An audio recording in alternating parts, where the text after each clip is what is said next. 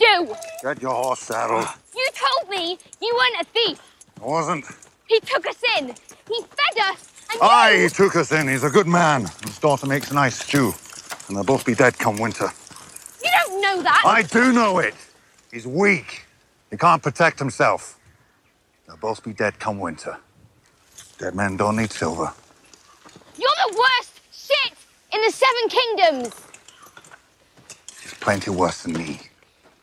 I just understand the way things are. How many stars they got to behead before you figure it out?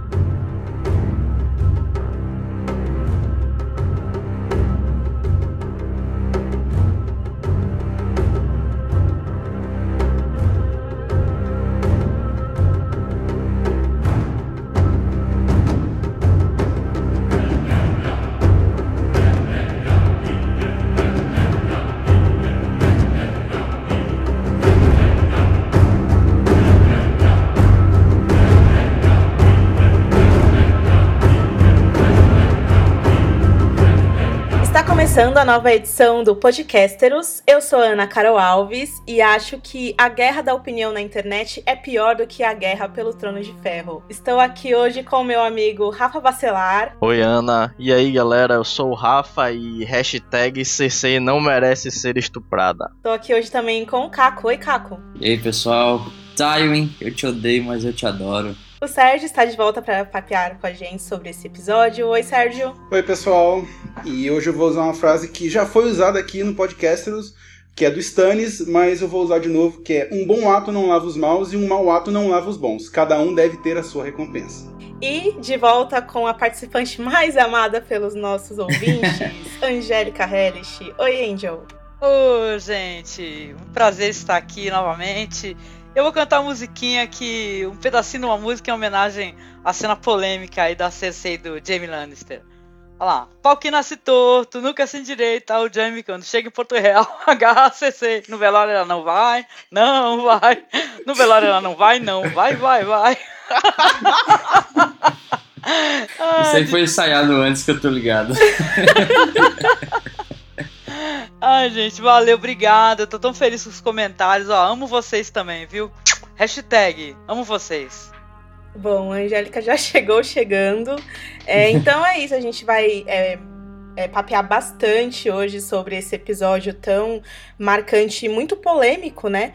De Game of Thrones. A gente viu que a audiência foi maior do que o episódio anterior, por incrível que pareça, 9 milhões de pessoas assistiram o episódio no domingo às 10 da noite lá nos Estados Unidos. E é isso, a gente vai falar um pouco sobre as reações das cenas de, da cena de estupro, que foi algo bastante controverso, é, a participação das crianças nesse episódio, que foi algo muito marcante também. E quem sabe a gente vai discutir também a falta do personagem Bellas, o forte dos livros. É, tudo isso depois da leitura de e-mails e comentários.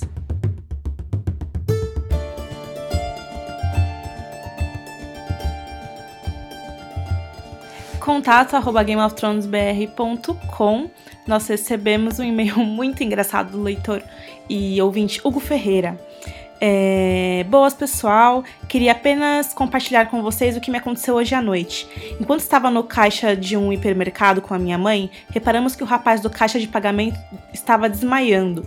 Eu, estilo Marjorie, fiquei meio paralisado observando. Minha mãe deu uma de Olena Tyrell e me puxou dizendo: Ajude o rapaz! Help the poor boy! Daí ele fala que no final das contas ficou tudo bem com o rapaz, que ele só tava com uma pressão baixa tal, e que logo levaram ele para dentro para cuidar dele e tal. E aí ele queria dizer que gostaria de partilhar isso com a gente. É, porque a gente perce perceberia o déjà vu que aconteceu. Beijos e abraços para você também, Hugo. Sobre nosso questionamento sobre o Bruce Bolton, a gente recebeu um, um e-mail do Gabriel Sansigolo. Oi, pessoal do Game of Thrones BR. É, Bruce Bolton é um personagem muito bom, pois ele conseguiu virar o jogo para o lado de sua casa, se tornando protetor do norte, e acho que claramente ele é um dos personagens mais inteligentes da série livro. Ele também diz que é fã do ator, né, o Michael McHelton, e diz que ele atua monstruosamente na série Titanic. Na série do Titanic, é verdade, essa série é muito boa. Muito obrigada pelo, pelo e-mail, Gabriel. A questão com o, os Bolton é só uma brincadeira mesmo. É claro que todo mundo tem é, o direito de gostar de todos os personagens. Eles são super complexos e super bacanas mesmo. O ouvinte Marcos Fontes mandou e-mail também pedindo pra gente fazer mais comparações com os livros. A gente vai tentar, é muito difícil às vezes durante o papo, a gente acaba falando tudo muito misturado, aí na edição a gente prefere cortar. Às vezes a gente consegue tirar coisas para colocar no final do cast. Esse é um cast que, por exemplo, a gente não conseguiu fazer isso porque a gente meio que focou mais na questão da série mesmo, porque era um cast que precisava né, da gente discutir as questões mais mais sérias que a série de TV, enfim. E é isso, mas a gente sempre vai tentar puxar isso e obrigada pela sugestão. O J Martins mandou um e-mail pra gente muito legal também. É, o nome dele é Jonathan, né, na verdade. E aí ele pediu pra gente comentar é, sobre algo que ele ficou indignado no, no episódio The Lion and the Rose, que é sobre o Tywin ter sorrido. E segundo ele, isso aconteceu em dois momentos: na conversa com Oberyn e a Elaria, e quando os pombos voam é, e naquela cena em que o Joffrey corta a torta. É, e ele coloca que esse mesmo Tywin que estava sorrindo ao ver o filho humilhado foi o cara que iniciou uma guerra por conta do sequestro do próprio Tyrion, né? Pô, Jonathan, muito legal mesmo o seu ponto de vista. Isso é algo que a gente não se atentou mesmo, nem mesmo nas resenhas que a gente fez no site. É, muito obrigada por acrescentar e um abraço enorme para você. Daí a gente recebeu um e-mail também do Lucas Nascimento. O Lucas tá um pouco incomodado com algumas mudanças da série. O que mais o assustou, ele conta pra gente no e-mail, foi a carta que o Davos escreve nesse episódio, né, pro Banco de Ferro de Bravos. A gente vai comentar sobre essa cena. É, e, e, ele fala o que a gente comenta no cast mesmo, que é, essa seria uma pseudo-adaptação de algo que a gente só vê em A Dança dos Dragões, e ela desvirtua-se muito do que é apresentado no livro mesmo. É, a sua preocupação é a nossa também, Lucas. E o Lucas aponta também, ele sente muita falta da rixa entre os Martel e os Tyrell. É verdade, inclusive o Mace Tyrell tá sendo muito mal utilizado, pelo menos por enquanto, né? Mas é o que você mesmo falou no, no e-mail, né, Lucas? A gente tá só apenas no terceiro episódio ainda da série, embora sejam só 10. E talvez a gente tenha um episódio aí com, com bastante expressividade nesses personagens que ainda não, não foram mostrados tão completamente assim. Muito obrigada, Lucas. Você, todo mundo assim tem mandado e-mails enormes que a gente não consegue ler assim, porque senão tomaria muito tempo. O cast já tem aí quase duas horas, né, que a gente publica. E a gente vai tentar, quem sabe, fazer uma edição só para leitura de e-mails. A gente não sabe ainda. Mas, gente, muito obrigada por esses e-mails. Vocês são muito, muito legais. A gente espera, pelo menos, é, lendo eles no ar, um, um trecho desses e-mails, a gente é, possa se sentir mais próximos de vocês e que vocês possam se sentir mais próximos da gente também contribuindo para esse conteúdo que a gente faz. Muito obrigada, Lucas.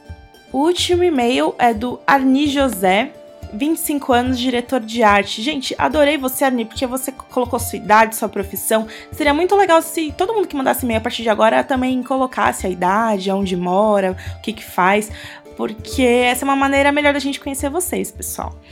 E o e-mail dele é para sugerir que a gente pegue aquela parte final do podcast em que a gente é, fala spoilers dos livros e tal, e que a gente estenda mais essa parte, que faça de 20 a 30 minutos finais com esse tipo de conteúdo. É, quando a gente grava os podcasts, normalmente a gente fica de 3 a 4 horas conversando e a gente condensa tudo no episódio de uma hora e meia. Então, às vezes é muito complicado porque a gente acaba cortando muita coisa para tentar deixar o mais dinâmico possível. Embora a gente receba esses, esses e-mails, é, tem muita gente que reclama que o podcast é muito longo, então a gente ainda tá resolvendo essa questão. É, nesse podcast é o que eu já tinha falado aqui, a gente resolveu não fazer a parte final dos spoilers porque discutir a cena polêmica da Cersei e do Jamie algo que no deixou, nos deixou meio um pouco exaustos, né? E como a gente grava muito tarde, a gente acabou não, não, se aprofundando muito nisso. Mas a partir dos próximos, como a gente fez com The Ally and the Rose, a gente vai tentar sempre é, pegar uns 20 minutinhos ali para falar sobre teorias e spoilers de todos os livros para dar esse temperinho para quem lê. não só para quem assiste a série. Um abraço para você também, Arni. A sessão de comentários, meu Deus. Começamos com é, nosso leitor Flávio Gama, que sempre polêmico, dizendo que dizendo que prefere mais escutar os podcasts do que os episódios. Não, Flávio! Tem que assistir a série e escutar o cast, porque assim a gente fala mal juntos, together, na mesma emoção. Menina Karina pedindo pra gente parar, parar de falar a palavra tipo.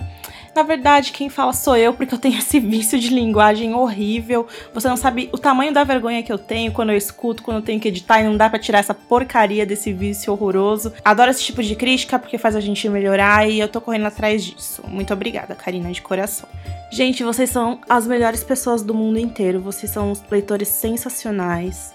Sem vocês, o site não seria tão legal. E, bom, pensando nisso e pensando já nos tipos de e-mails e comentários que a gente vai receber depois que a gente comentou a cena polêmica do Jamie da Cersei, eu queria pedir, honestamente, que é, para quem quiser concordar ou discordar das nossas opiniões aqui, se for o caso, se vocês sentirem vontade de escrever pra gente em algum momento, que não venham com agressão, porque a gente tem sentido isso muito assim durante essa última semana com os posts que a gente fez no site. Então é isso. É, mesmo concordando ou discordando, se você escrever bem, defender bem seu ponto, tenha certeza que no cast que vem a gente vai comentar aqui o seu e-mail para fazer essa discussão ficar ainda mais rica para todo mundo, beleza, pessoal? Bom, chega de enrolação, bora pro cast.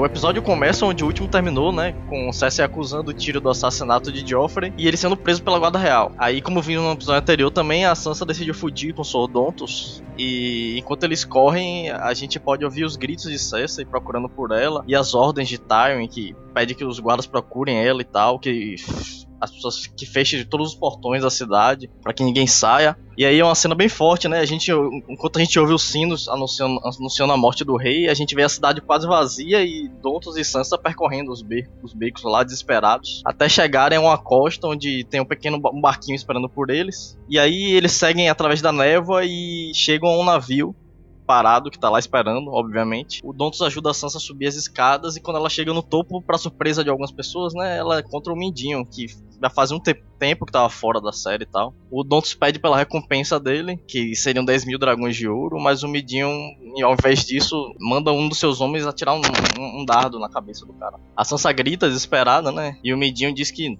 não acredita em bêbados tolos e tal, e que é mais fácil matar ele para garantir o silêncio do que pagá-lo. Pô, Mindinho é o poderoso chefão, né? Do bagulho. Pô, total. E aí ele revela a Sansa que mandou fazer aquele colar que ela tinha no pescoço, né? E atira ele no barco com os soldontos. Cara, e promete que vai levar ela para casa depois. Ah, dele pode vir qualquer coisa, né, cara? É. Ele foi muito inteligente, né? A gente pode até discordar, né? Do comportamento, mas ele falou, o cara é um bêbado. Né? O que, que o cara vai, vai acabar enchendo a cara, né? E vai abrir a boca, porra.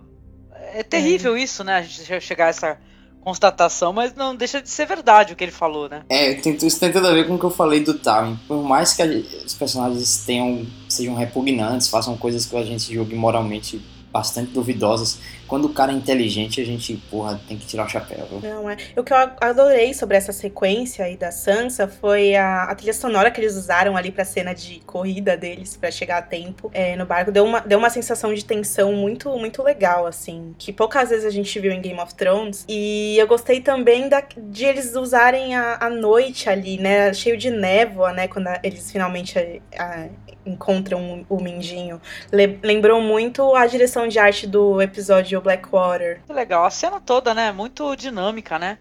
Muito inteligente, eu gostei bastante. Pô, e, finalmente ela conseguiu sair de Porto Real, né, cara? Que ela tá tentando faz muito tempo, né? É, inclusive ele fala para ela: você está salvo, vou te levar para casa, né? Mas aí, ele, qual é que é? Ele tá afim de ficar com ela? Eu tava conversando aqui em casa, né? Falei, caramba, ele. O que, que é? Ele, tá, ele gostava da mãe dela, né? E tal.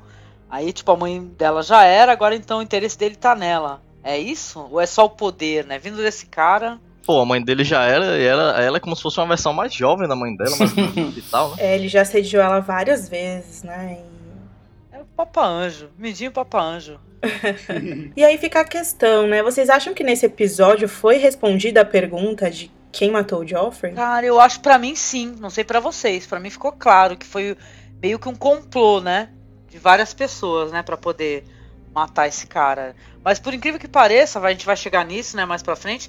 A, a, a esposa mesmo não estava envolvida, né? No complô, pelo que eu pude entender. A Marjorie. É, ela deu essa impressão, assim, que ela conversando com a avó depois e tal. Uhum, que é a cena seguinte, né? A gente vê as duas ali vestidas elegantemente de negro é, nos jardins, ali no pátio onde elas sempre se encontram. E a Marjorie, a gente vê que ela comenta, né, a morte, dizendo que foi terrível, né? E aí a avó dela diz que o mundo tá cheio de coisas terríveis e que não sei o quê. E ela até narra, né, o momento em que ela viu o próprio marido sendo trazido morto diante dela, tal, enfim. Cara, ela deixa muito subentendido que ela matou o marido, né? Você achou? Você teve essa impressão? Eu tive essa impressão que é. Que ela fez aquela mesma cara que ela fez. Ah, que coisa horrível. Quem é que vai, mataria o noivo no, no dia do seu casamento, né? E tal. Coisa terrível. Meu marido, que era um filho da mãe, assim aparecer morto. Tal. é, enfim.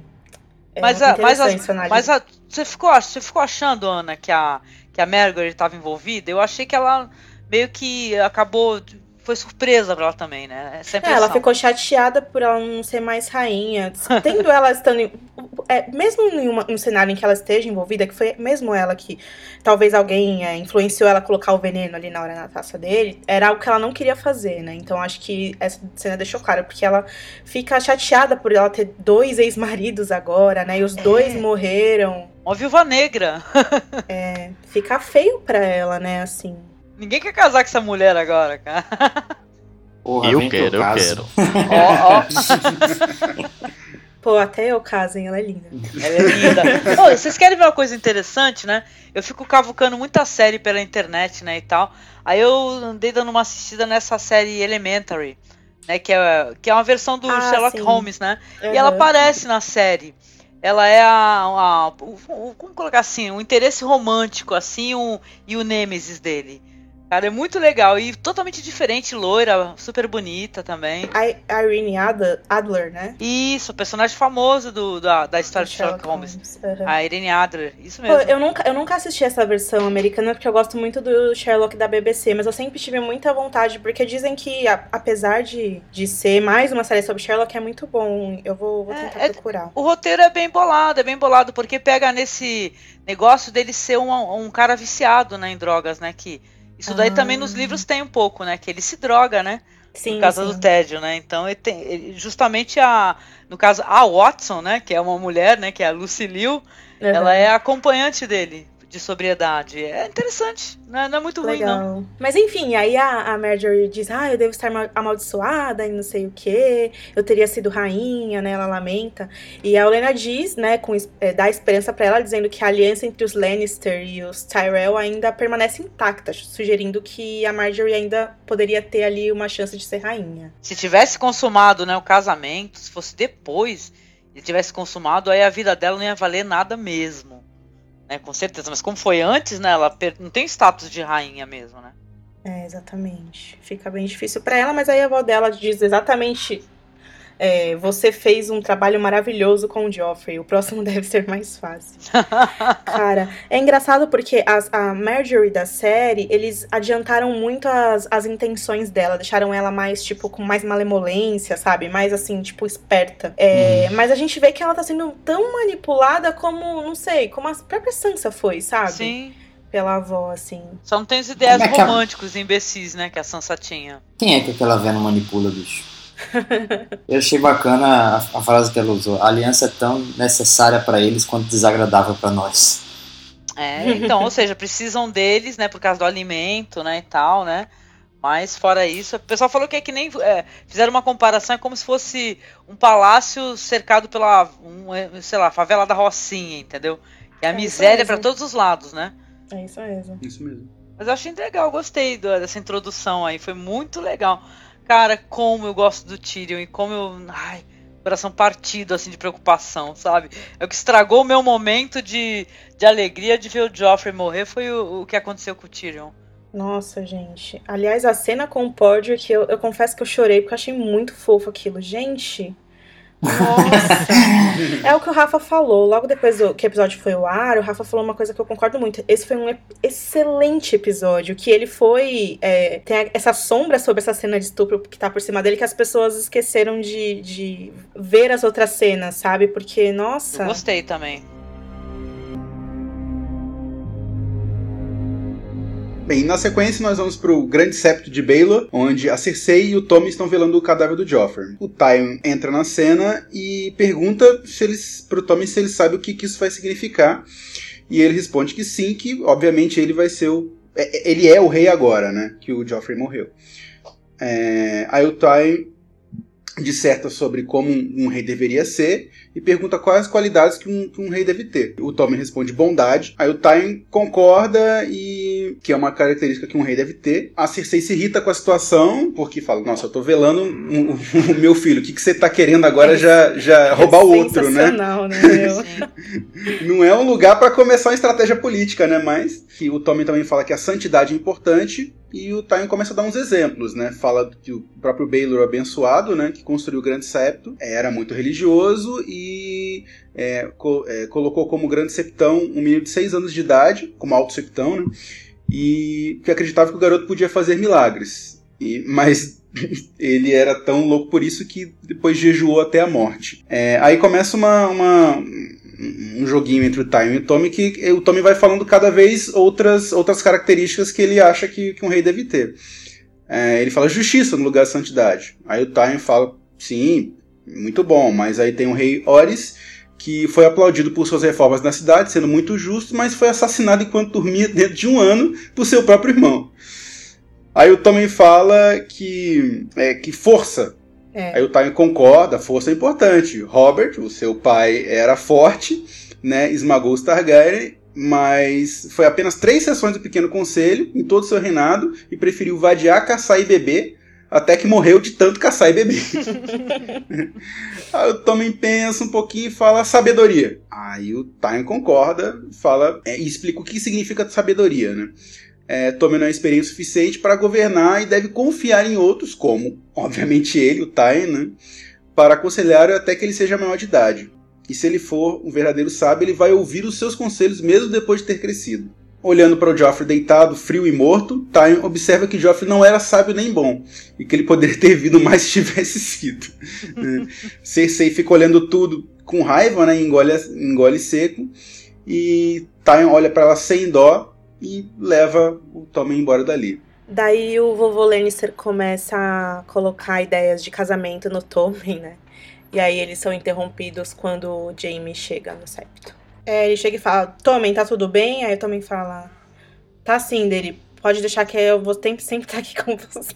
Nessa hora, cara, sério, eu falei, ah, tá, agora, né, Jamie? Tipo. Isso daí vai ser massa pra moldar, né, na mão do, do avô, né, Não, né? É. Eu achei essa cena muito longa, mas ela é muito boa também, né? Explica muito bem, né? O que, que é, é porque o, ele como de... é que funciona a cabeça do timing, né? É, ele demora quatro minutos para falar, ó, oh, moleque, você vai fazer o que eu quiser, tá ligado? Mas, tipo, ninguém pode reclamar porque é Charles Dance falando, né, mano? Nossa, esse ator é magnífico, ele apareceu em cena, é magnético, né? Eu acho ele maravilhoso.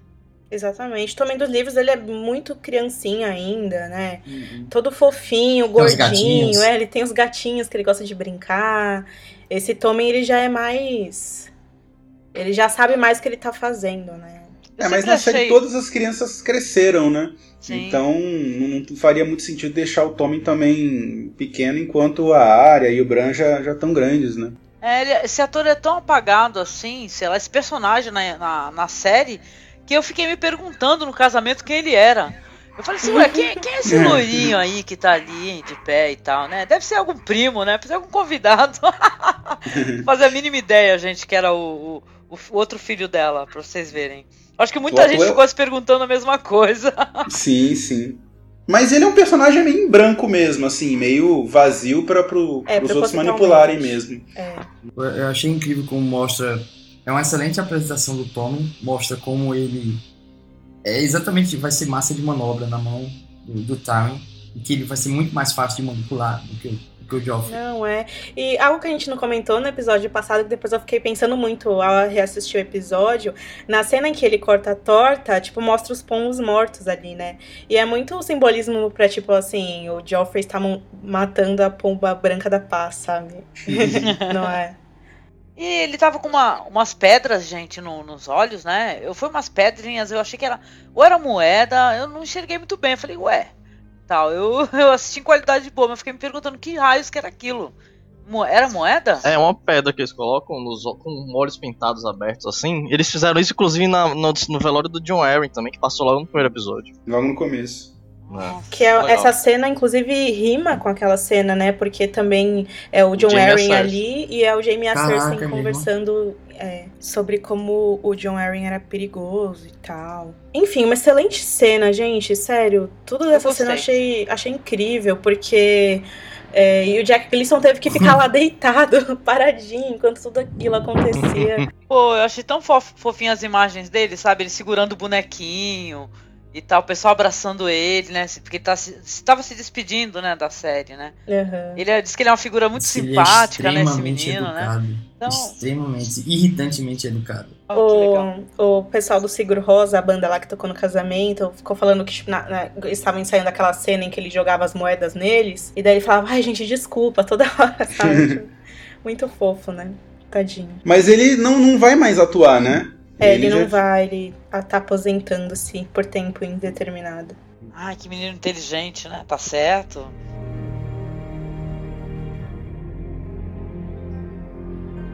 Bom, Angélica. Ah, ficou comigo, Tchau, né? tchau, tchau, tchau. Essa parada, né? Lá, lá, eu vou falar da cena polêmica, minha gente. Aí vai vir, a, vir a- a- o papo entre os dois irmãos, né? Mais pra discussão, né? Do que qualquer outra coisa, com desfecho. Não sei se inusitado, né?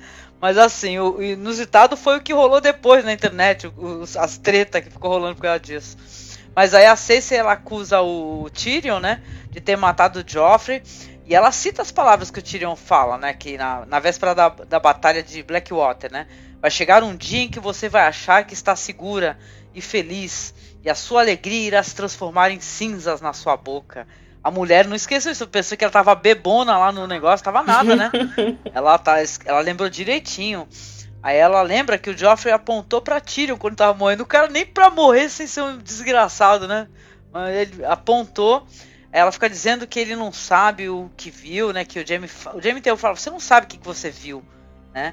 Eu, eu acho ela um personagem meio burro, né? Mas é assim, é CC, né? CC é essa coisa maravilhosa que a gente conhece, né?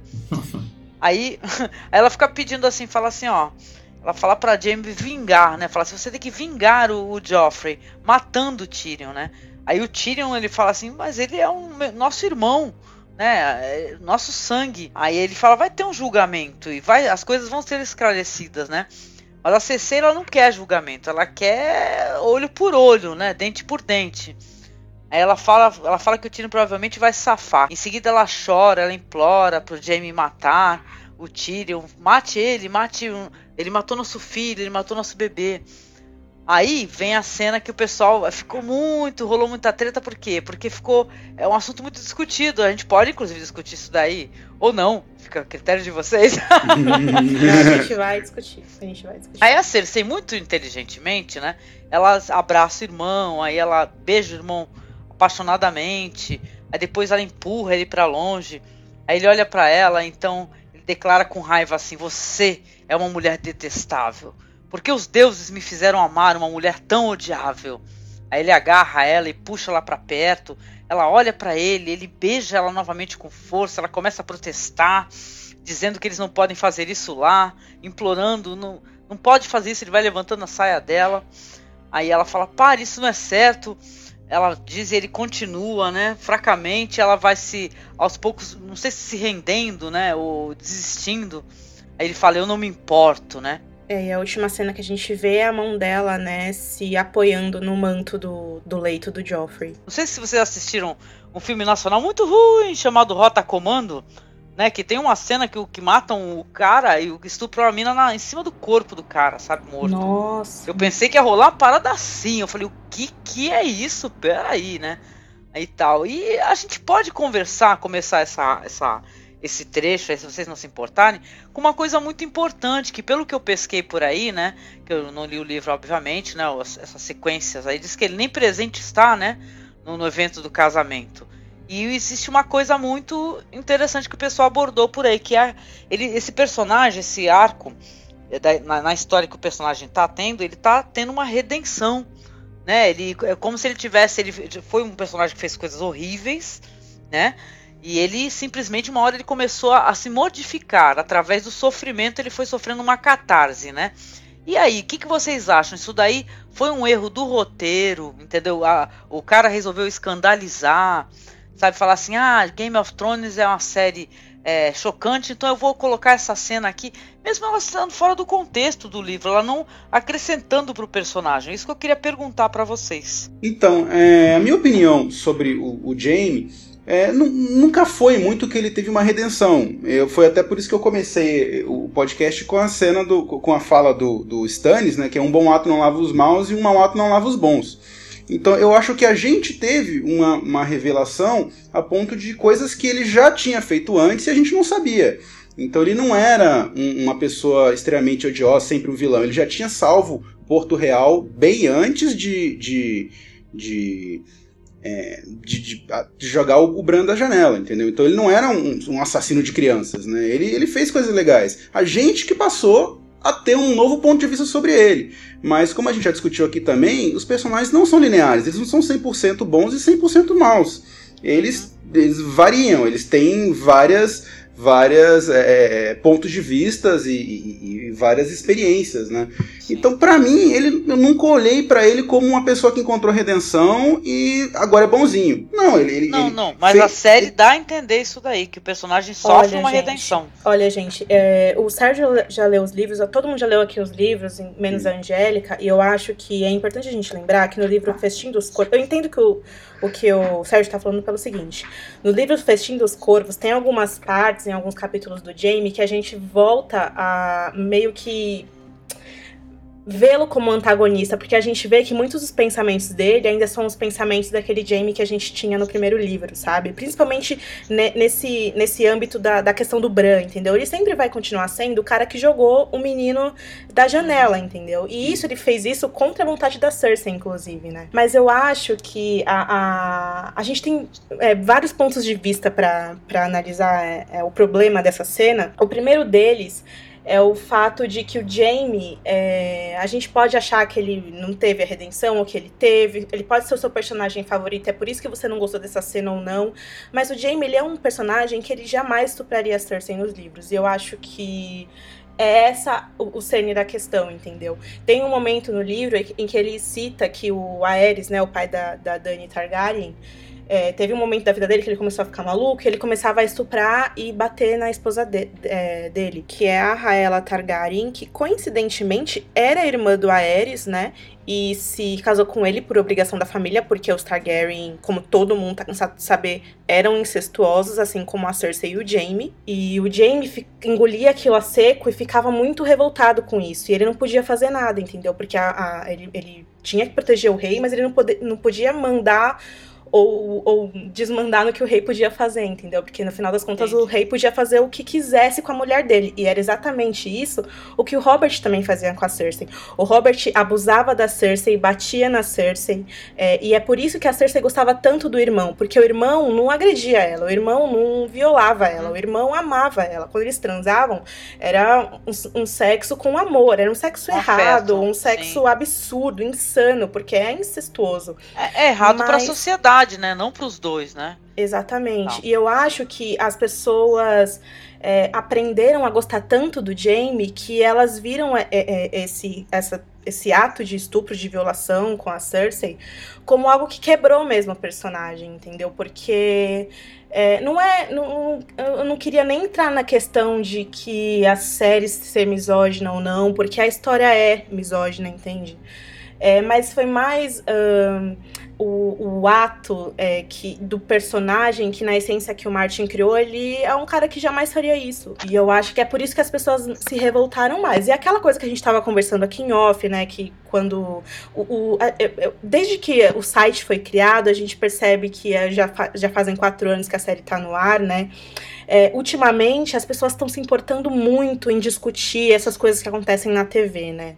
Eu acho que esse é um Uhum. momento, um momento da internet que todo mundo tem muita opinião e todo mundo é crítico, né, de cinema. Quer colocar a sua opinião, né? Exatamente. Então, essas coisas, é, esses pequenos deslizes, talvez, é, eu colocaria assim, geram discussões muito é, calorosas, é, exacerbadas, é, mas não focadas, entende? Porque eu Uhum. vejo é, a gente que eu tô desde domingo é, aprovando os comentários no site, vendo que a galera tá escrevendo no Facebook, e eu vejo que tem tanta gente dizendo tanta bobagem sobre isso, sabe? E no final das contas, é, como a gente tá lidando com um problema social, sabe? Que é tipo abuso da mulher e tal, é, a gente acaba é, se sentindo. é, Traído, será que é a palavra? não, a gente acaba se sentindo. é, Se envolve pessoalmente. isso. Atingido, atingido. Mas eu posso, mas eu posso co- conduzir isso daí de certa maneira pelo seguinte.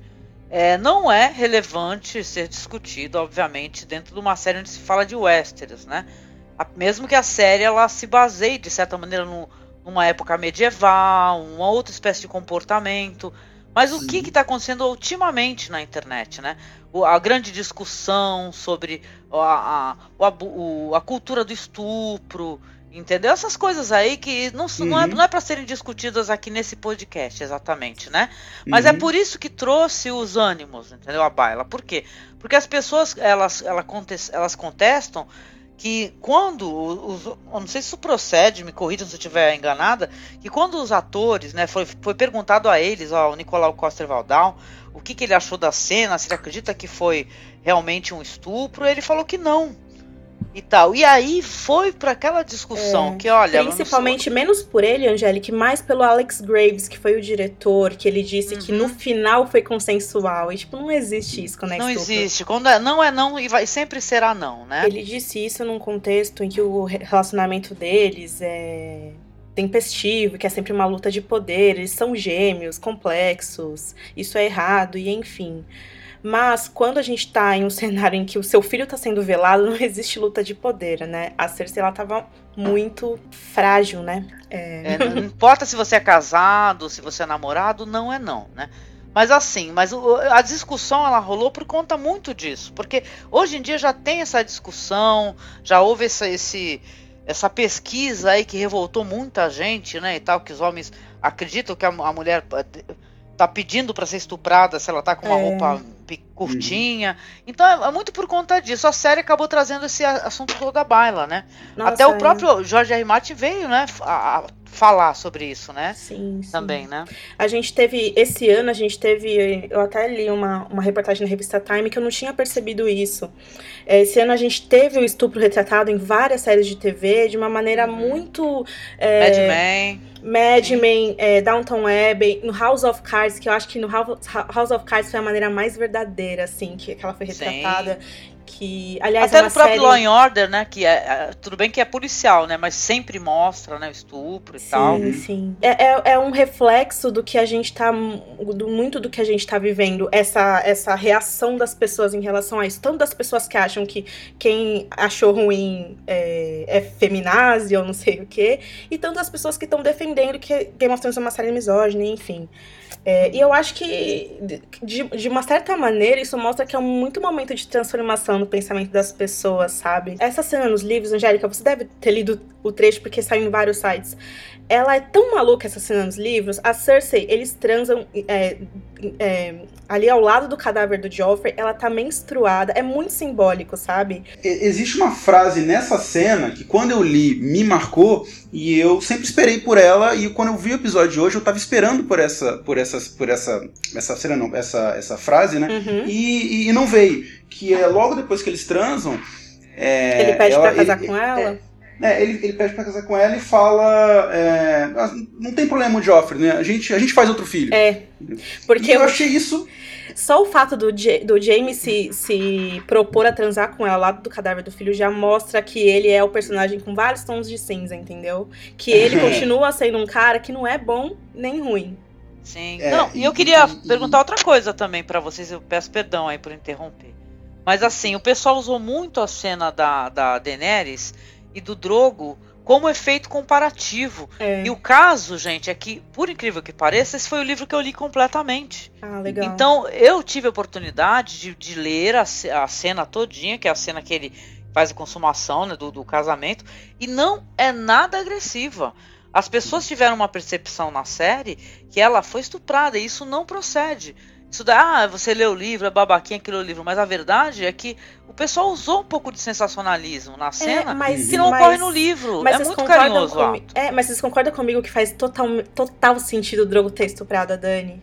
Quantas É, é- garotas é- de 13 anos que não se casam com caras de 30 na Idade Média É, é, forçadas, que foi Sim, o caso da sim. Dani, entendeu? Não, mas não foi É, no, tenho- no estupro no livro, né? foi Não, uma cena muito exatamente. carinhosa E dela, eles se usaram rendeu. da, da questão da violência pra chocar, né? Tipo, Nesse caso não precisava chocar, né? Pô, tipo, era um incesto diante do corpo do filho deles e tal, na igreja. isso. E o que torna a cena mais errada ainda é que, não sei se vocês tiveram essa percepção, que eu acho que é uma parada do roteiro mesmo, sei lá, ficou parecendo que, por exemplo, a Cersei falou, "Pe- mate o Tyrion. Aí vai dar um beijo nele, e depois se sai, aí ele vai e fica com raiva dela porque ela tá... Parece que ela tá- tava usando sexo Parece pra. que ela tá usando Sim. o sexo pra fazer... poder, e- né? Sim. Exatamente. Isso, e tipo, e tipo, por causa disso ele vai estuprar ela. Tipo, É. é, eu acho que é tipo uma motivação esses comentários que ficam falando, pô, ela Sim. mereceu, tá ligado? é, Hum. porque, na Exatamente. Aí verdade, colocou ela como uma- Cersei, A Cersei uma que usa sexo pra errada. conseguir as coisas não tá fora do personagem dela, entendeu? É... Sim, mas ela Mas não deixa de ser vítima. É, não, é por causa é. disso que ela merece ser estuprada, entendeu? Exato, exato. E a cena deu a entender isso, que o Jamie fez isso com ela. Na cabeça dele, ele ela merecia. Ela é uma mulher odiável que us- usava, usou o desespero dele, né? Que tá um tempão sem, sem É. dar uma tal. Gente, Ele tá, o ele tá com a mão ruim, né? Que nem alguém falou na internet, né? O cara perdeu a mão boa, né? Olha os nível dos comentários. Mas olha, o cara perdeu uma mão por ter salvado a Brienne de um estupro. E aí ele chega em Porto Real. E sabe o que é pior? Quando a gente for analisar bem, bem fundo essa cena, a gente entende qual foi é, a provável é, intenção dos produtores. Até tem um vídeo Inside the Episode que eles comentam isso, né? Que é bem isso mesmo. Eles queriam que a, é, o o- a relação deles terminassem ali, entendeu? Mas tinha uma maneira muito mais elegante, mais legal de fazer isso, entendeu? É, não sei. Sim. E olha, gente, é, a, a gente é super democrático aqui no cast, tá? A gente sabe que tem muita gente que não viu assim. A série é isso mesmo, tem várias, várias interpretações. Você pode ter gostado ou não. Eu tenho a impressão, eu sei que a Angélica é, não leu esse livro, mas ela, como é, grande pesquisadora da série de cinema, leu, eu vi ela dando vários likes no Facebook de- de artigos que falavam sobre isso. Ela leu muita coisa e ela pode ter acabado sendo influenciada por isso. Mas eu tenho a leve impressão de que quem não leu os livros não teve problema com essa cena como quem leu. Eu acho, porque é, é, é muito essa questão de, como você falou, que o pessoal se. A, a maior. O maior problema é o personagem do Jamie não tá é, trabalhado de um jeito correto, né? E não a questão do, do da cena em si, ou do estupro em si. É. E- só que o pessoal começa a pegar isso e começa a, a, a desenvolver para um outro lado, usa questões pessoais, questões políticas atuais da internet. Sim. E quando você vê já tem uma guerra de, de inimigos opiniões. dos dois lados, assim, que já não tem mais nada a ver com a série, entendeu? Que o pessoal já tá discutindo coisa do, do, do nosso país atual e do nosso mundo atual, assim. Não, é. Ah, na verdade, a gente publicou hoje, a Lidiane é, é a, a fundadora desse site, né? Ela é Uhum. feminista. E ela publicou uma coluna hoje falando a visão dela sobre essa cena e tal. E eu, o que eu achei muito legal é que, apesar de ter muitos comentários xingando ela e falando que vocês estão transformando Game of Thrones em uma série de esquerda, sabe? O que eu acho legal é o exercício de pessoas que saibam falar sobre isso, discutir, sabe? Pra, Sim, tipo, a gente, exatamente. pra gente, né, reformular esse nosso pensamento. Porque a questão do estupro é o que a gente falou, gente. É uma questão da nossa sociedade que, que é real, entendeu? E é por isso que ela causa tanto, né? Tanto calor, assim, nas discussões. É, ninguém, É, ninguém sai criticando o Arthur, né? Quando ele. Não, não tem uma. na- nas lendas arturianas, que o Merlin transforma o Arthur no, no, num outro rei e ele vai lá estuprar a esposa. Não, eu não vi essa discussão. Eu não vi. Mas é Mas- válida. Eu acho que tem que ser feita no lugar correto, né? Tá bom. É, e, gente, eu tava. é, eu, eu e o Sérgio, a gente ficou a tarde inteira brigando no Facebook por causa disso. Sério?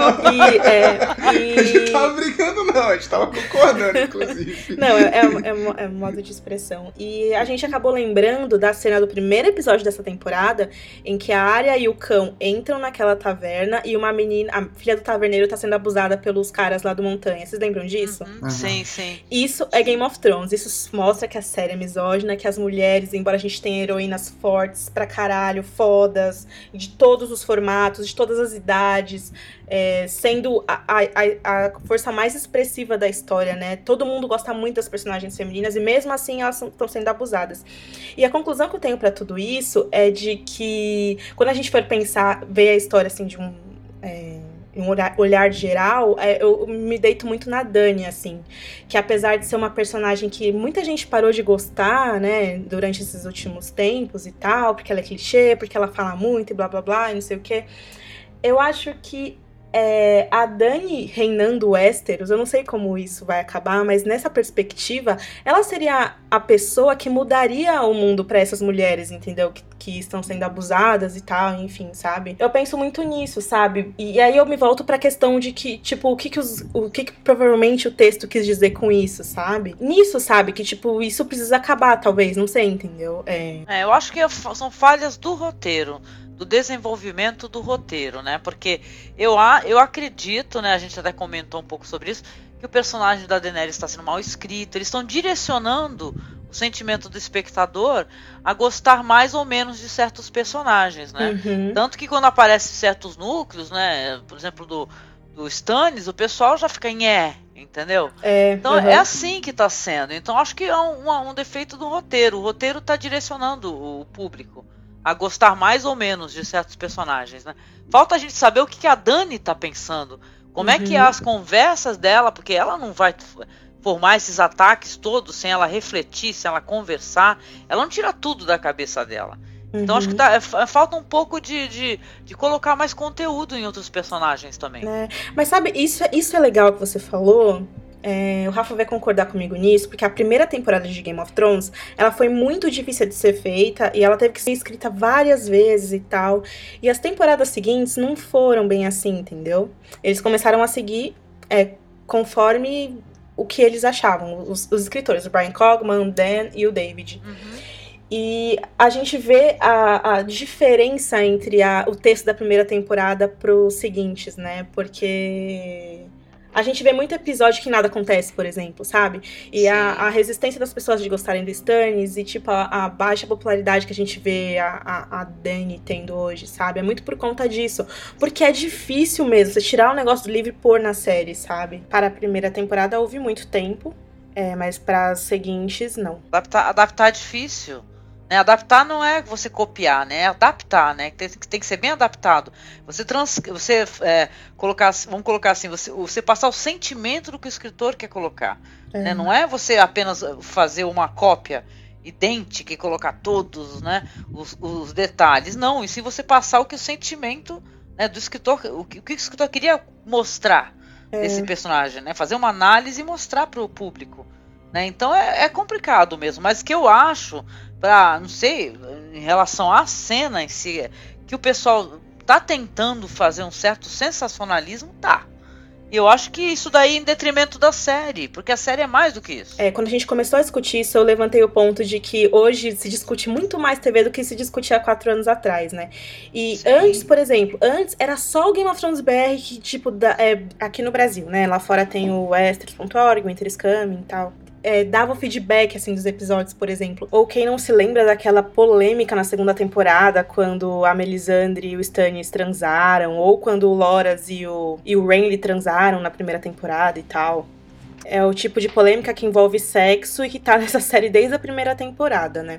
E hoje a gente vê a revista Rolling Stone Brasil fazendo isso, a gente vê todos os sites de literatura fazendo isso, todos os sites de cultura pop fazendo isso, sabe? A Time, muita, E, muito e lá fora, enorme. nossa, eles transformam tudo que acontece em Game of Thrones em uma puta análise, não sei o que, todos os portais, assim, é uma- um excesso de informação e eles acabam induzindo, né, as pessoas a discutirem coisas que às vezes nem precisam discutir, né, sei lá. Gostei. Vocês acharam que foi Eu achei interessante, mas porém desnecessário. É, eu não gostei Para a da trama cena. Gente, si. na hora que a cena foi, eu falei, eu não acredito que estão fazendo isso com o Jamie. Eu entendi na hora que a cena é uma cena de estupro.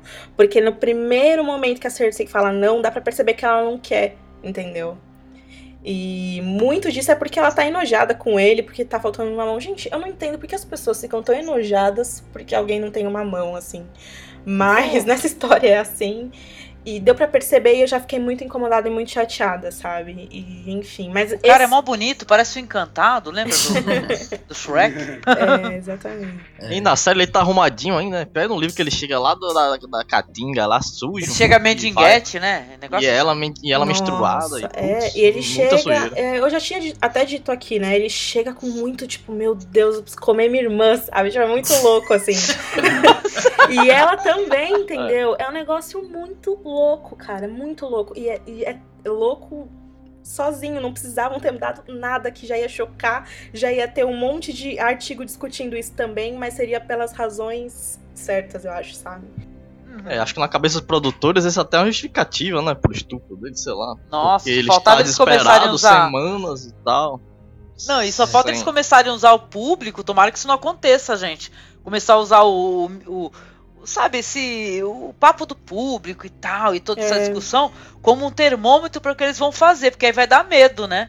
Pra É, onde vai se encaminhar. Eu- o que eu achei Total. muito estranho é que, assim, todo. Tirando o George R. R. Martin, que ele fez questão de responder, né? Que, tipo, ninguém conversou comigo sobre essa cena.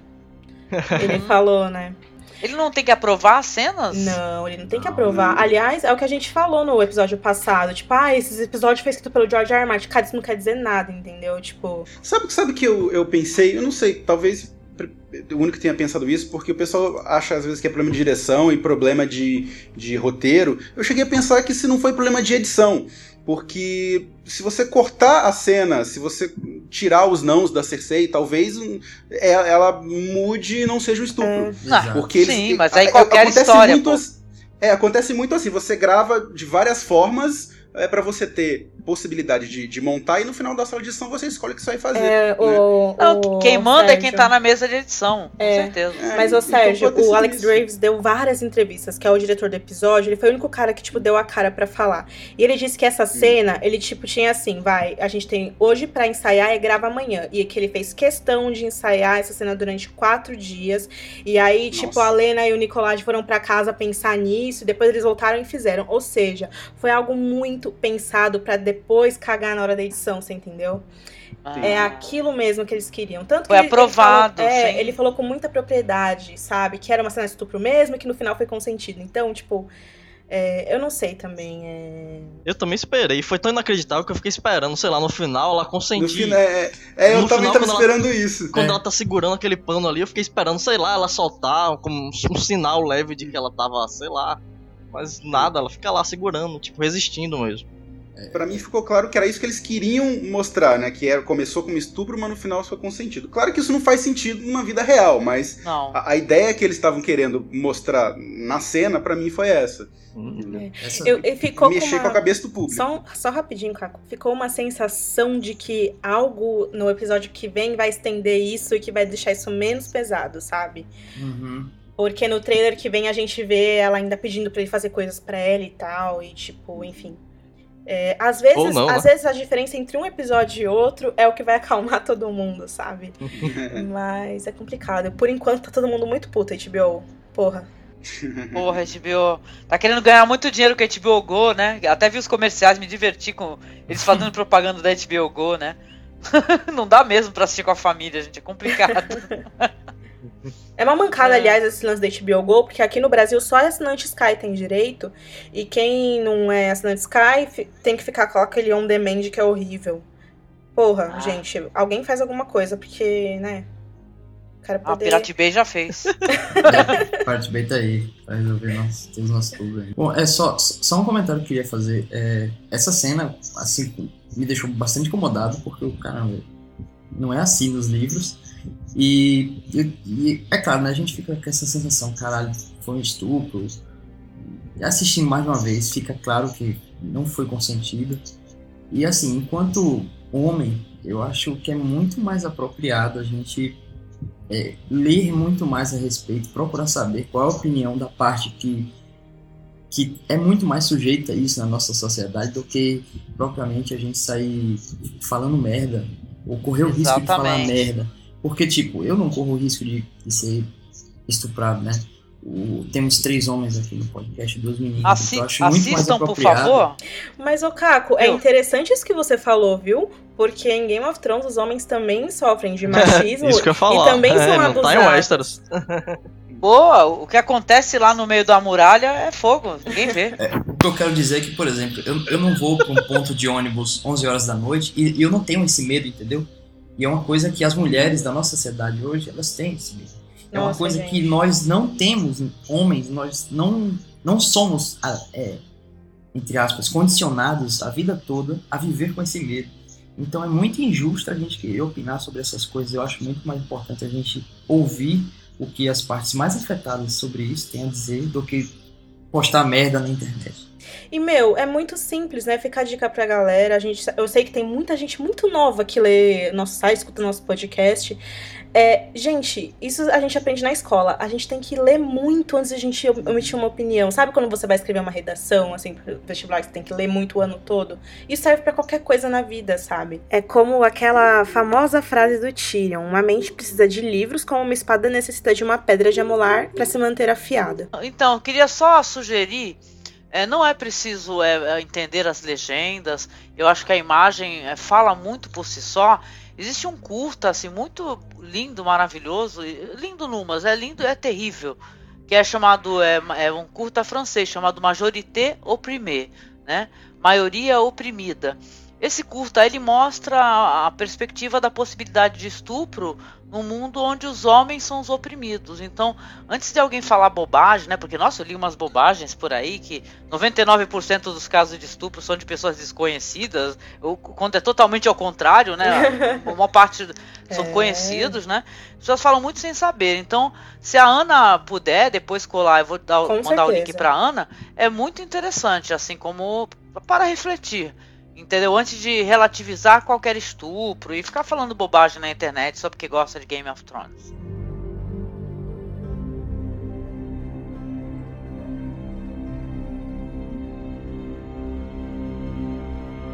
Bom, na verdade, essa não foi a única cena que tirou um personagem do seu centro, né, nesse episódio.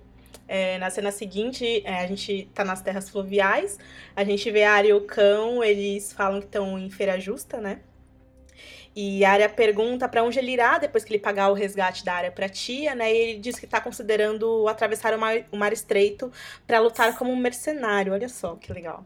E aí ele até comenta que poderia entrar para os segundos filhos, que é a companhia mercenária ali do Dario Naharis, né? Maneiro. Bem legal, né? É, eu adoro quando a série se autorreferencia, assim, né? Tipo, é- aproxima os personagens que estão em outro lado, assim. Tipo, é bem legal. É. Bom, e aí a Arya comenta que gostaria de conhecer Bravos um dia, né? E aí o cão questiona ela, né? é, por que, que ela gostaria de fazer isso. E ela diz que tem amigos lá, misteriosamente, né? E aí, de repente, um agricultor em uma carroça os interrompe. O cão pergunta o que ele quer e o homem responde que eles estão na terra dele. E aí o agricultor pergunta pro cão é, para quem ele lutou, né, na guerra. E ele diz que foi pra casa Tule de Corre Rio, e aí o fazendeiro sorri, e oferece casa e comida, e feno pros cavalos, e aí todo mundo entra pra casa do cara pra é, comer algo, né, enfim. E aí, já dentro da casa do, do pobre homem, eles oram ao sete, enquanto a Arya e o cão olham avidamente pra comida, né? O cão tá é ótimo. o cão é foda, cara.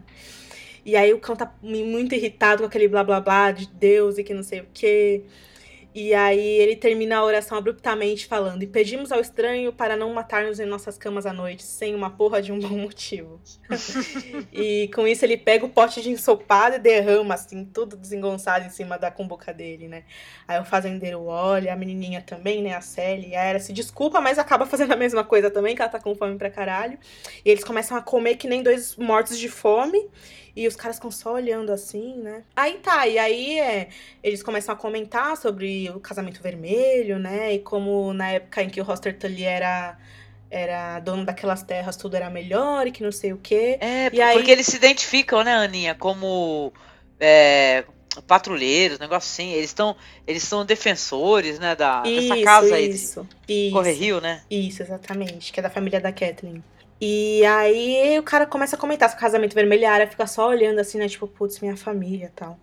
E aí o, o cara acaba oferecendo um emprego pro cão, né? Dizendo que pagaria ele com prata, né? Que ele tem guardada. Olha a ingenuidade do cara, meu. E aí o Putz. cão fala, ah, beleza. E aí na manhã seguinte a área desperta, né, do sono dela e ela ouve uma briga, né? E aí ela encontra ali o agricultor deitado no chão, todo ferido, né, com a cabeça machucada, porque o cão deu um pau nele e roubou a grana dele. E a área fica puta com ele, né, tipo... E aí o cão fala, meu, se liga que esses dois, tipo, vão estar mortos já faz tempo quando o inverno chegar e tal, né? Os mortos não precisam de prata, ele fala, né? E ela fala, ah, você é a pior merda dos sete reinos, que é, tipo, a melhor frase desse episódio. e aí o Sandor responde, tipo, meu, há muita merda pior, né?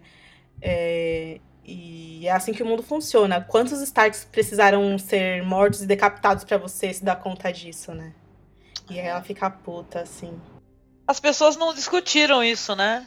As pessoas não discutiram isso porque é complicado também, porque o cão não é uma pessoa que roubaria o dinheiro de um cara, né? Em vários momentos do livro ele que ele poderia ter feito isso ele não fez e tal. Ele até rouba outras coisas, uma carroça lá, mas não dinheiro, né? No episódio 1 ele fala tal, ah, é, um homem tem que ter um código tal. Não roubou o ouro do Joff. É, exatamente. Eu achei essa cena legal porque fez um paralelo legal com a Sansa no- na cena dela com o Mindinho, né? Tipo, quando ele, quando ele mata os Sordontos, tipo, ela fica bem perplexa assim também. É. Tipo, aquela parada. É, porque ah, eu acho que o tom desse episódio, galera, foi muito sobre pessoas dando lição a outras pessoas. A gente começa com o tio ensinando o Tommen, e aí depois o, o Jaime, por incrível que pareça, dando uma lição na Cersei, por ela falar aquilo do Tyrion.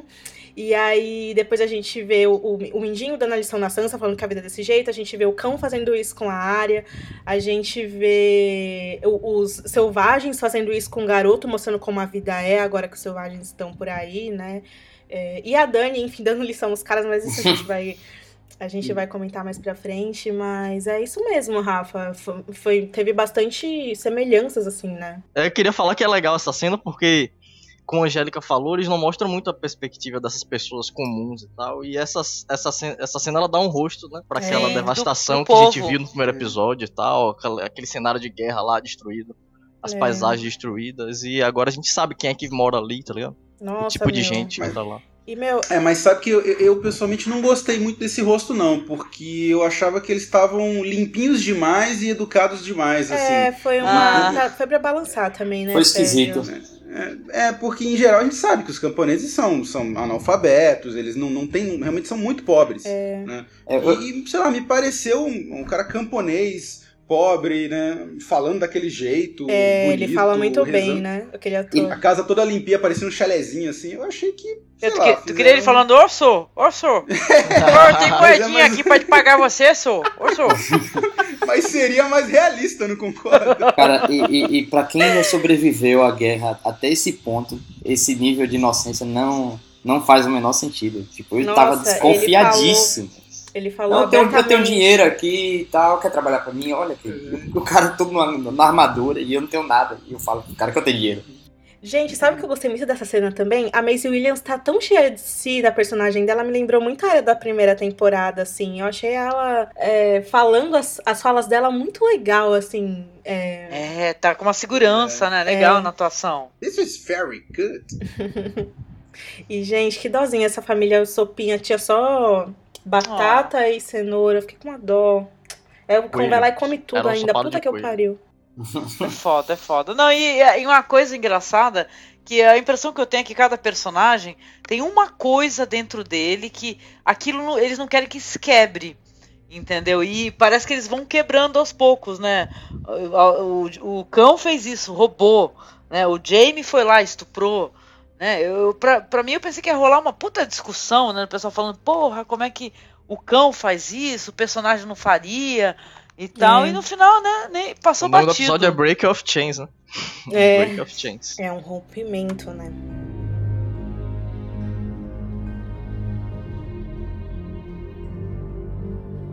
É, em Castelo Negro, nós vemos os recrutas mais novos sendo registrados. vários estupradores, Jamie, aí uma saída pro Semi, Vestido Negro, E ladrões, é... cão, aí uma saída pra você.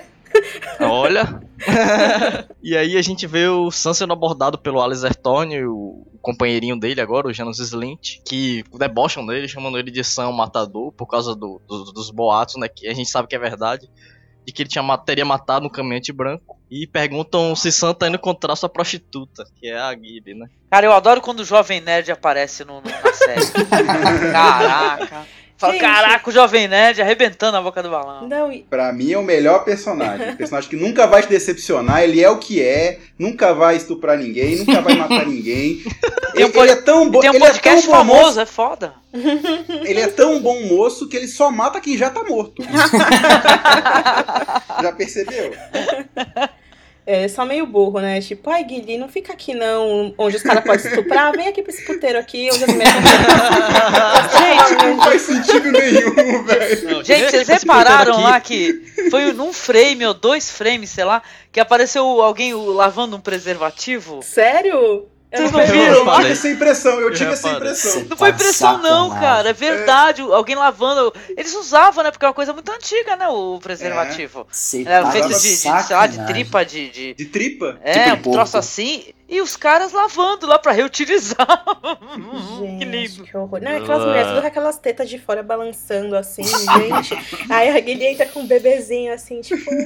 Não, é, eles viram outro lado da parada, né? A área deu sorte de encontrar um cara limpinho e tal, educado, e eles encontraram lá as, as prostitutas lá bem sujas e tal, um ambiente bem hostil mesmo. Nossa, aquele lugar é horrível, gente. E o pior é que o bebê da Guilherme fica chorando. Nossa, Cara, velho. é, é um, é um- é um- É. é um dispositivo de aumentar a tensão da cena, é um bebê chorando, viu? É. Sim, é, deixa nervoso. É, é, eu lembro que quando eu lia, quando eu tava lendo o livro, falava que eles fugiam, né? Pra poder ir pra uma cidadezinha, pra poder se relacionar é com as mulheres. É nesse local, né? É justamente lá, Vila Topeira. Topeira. É Vila Topeira, que é, na verdade é uma cidade subterrânea nos livros, né? Mas aí na série a gente vê que não é bem assim. E aí tem aquela parada bem cheia mesmo, né? Que nem a Shay fez no, episódio anterior, de ficar bem triste com. com... A Gilly fica bem triste com ele, dizendo que, ela tá, que ele tá entediado dela e tal. Cara, ele E é ele muito diz que só quer idiota, proteger ela. esse gordinho, né? Que ela, visivelmente, ela gosta dele, né? Ele Porra, fica ela- assim, não, me preocupa Ela deu o nome do contigo. filho dele, dela de, Sam, velho. É. É, mas é que ele tem aquela parada do, vo, do, do voto dele e tal, da patrulha e. É, O Jon Snow também tinha um pouquinho disso, mais no livro do que na série. Ele leva a sério esse voto? O- eles dois levam mais do que o resto, né? Aparentemente. O Jon Snow e o Sam. É que eles Os foram. já foi. Os dois foram educados em castelos, né? É diferente É. da galera que é, tipo, vida louca. Estuprador, estuprador, bandido, estuprador, estuprador, ele andando, né? Só tem estuprador no negócio. É outro Estup- e estuprador bandido. e bandido e assassino. Nono filho. Nono filho, a galera, tipo, ah, tem nove filhos, putz, velho. Não vou querer te, te alimentar mais uma boca. Vai pra muralha. É muito foda, né? Sacanagem. A muralha seria o quê? O, o tipo de um. Como uma legião estrangeira. Isso. Exatamente. Sim. Você recebe uma nova vida e. E se fode aí no gelo, né? Não, mas assim, é, embora eu goste do personagem e acho que ele mereça mais destaque, eu achei essas duas cenas nesse episódio extremamente desnecessárias. Eu acho que eles estão en- um pouco enchendo linguiça, porque não, acho que tinha mais coisa lá no núcleo da, da muralha que podia mostrar do que simplesmente. Acho que demoraram demais. Podia ser uma conversa rápida, assim, pô, você não, você não tá aqui, beleza, você não tá seguro aqui, beleza. Aí joga ela pra. Lá, manda ela pra lá pro, pro, pra Vila Topeira e pronto. E foram duas cenas grandes, né? Assim, não vi necessidade. É meio mais um par romântico, né? Pra série, né? É. É meio malhação, né? Eu sinto falta É. do. Eu sinto falta do Sam, tipo, lendo, sabe? E, tipo, arquitetando Isso. coisas e tal. Acho que é isso que a gente já tá fazendo, mas. enfim. É, exatamente. É né? mais um Que par romântico clichê, né? Porque todos, fora a Jamie Seth, né? Todos são bem clichês na série, assim. Não, é, é, é isso que, que a Ana tinha falado, né? Na- nos livros ele, ele lê muito, ele fica muito estudando todos os, os, os antigos pergaminhos da, da patrulha, né? Então ele começa, chega um ponto que ele é uma, uma, uma Wikipídia da patrulha, né? Que ele sabe tudo de todos os, os, os, os antigos é, é, é, é, comandantes e quantas vezes eles, eles enfrentaram os outros e quais as armas usaram e tudo, assim. E se demonstra mais inteligente. Por enquanto, agora ele só tá. E eu acho que, tipo, o, o perigo eminente que tava indo do outro lado da muralha era pra, tipo, o Sam viveu isso, ele era pra ele estar, tá, tipo, justamente debruçado nos livros e tentando entender o que tá acontecendo, né? Eles vão ter tanta coisa importante na muralha é, nessa temporada que o núcleo vai estar tá focado em, em, gravar as coisas importantes. Mas aí vem esse episódio e eles gastam duas cenas em algo que, na minha opinião, não vai acrescentar. Então, sei lá, fiquei, fiquei decepcionado um pouco.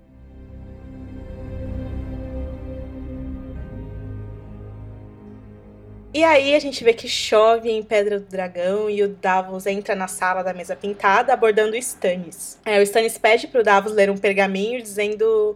E a gente vê que o pergaminho diz que o Joffrey está morto.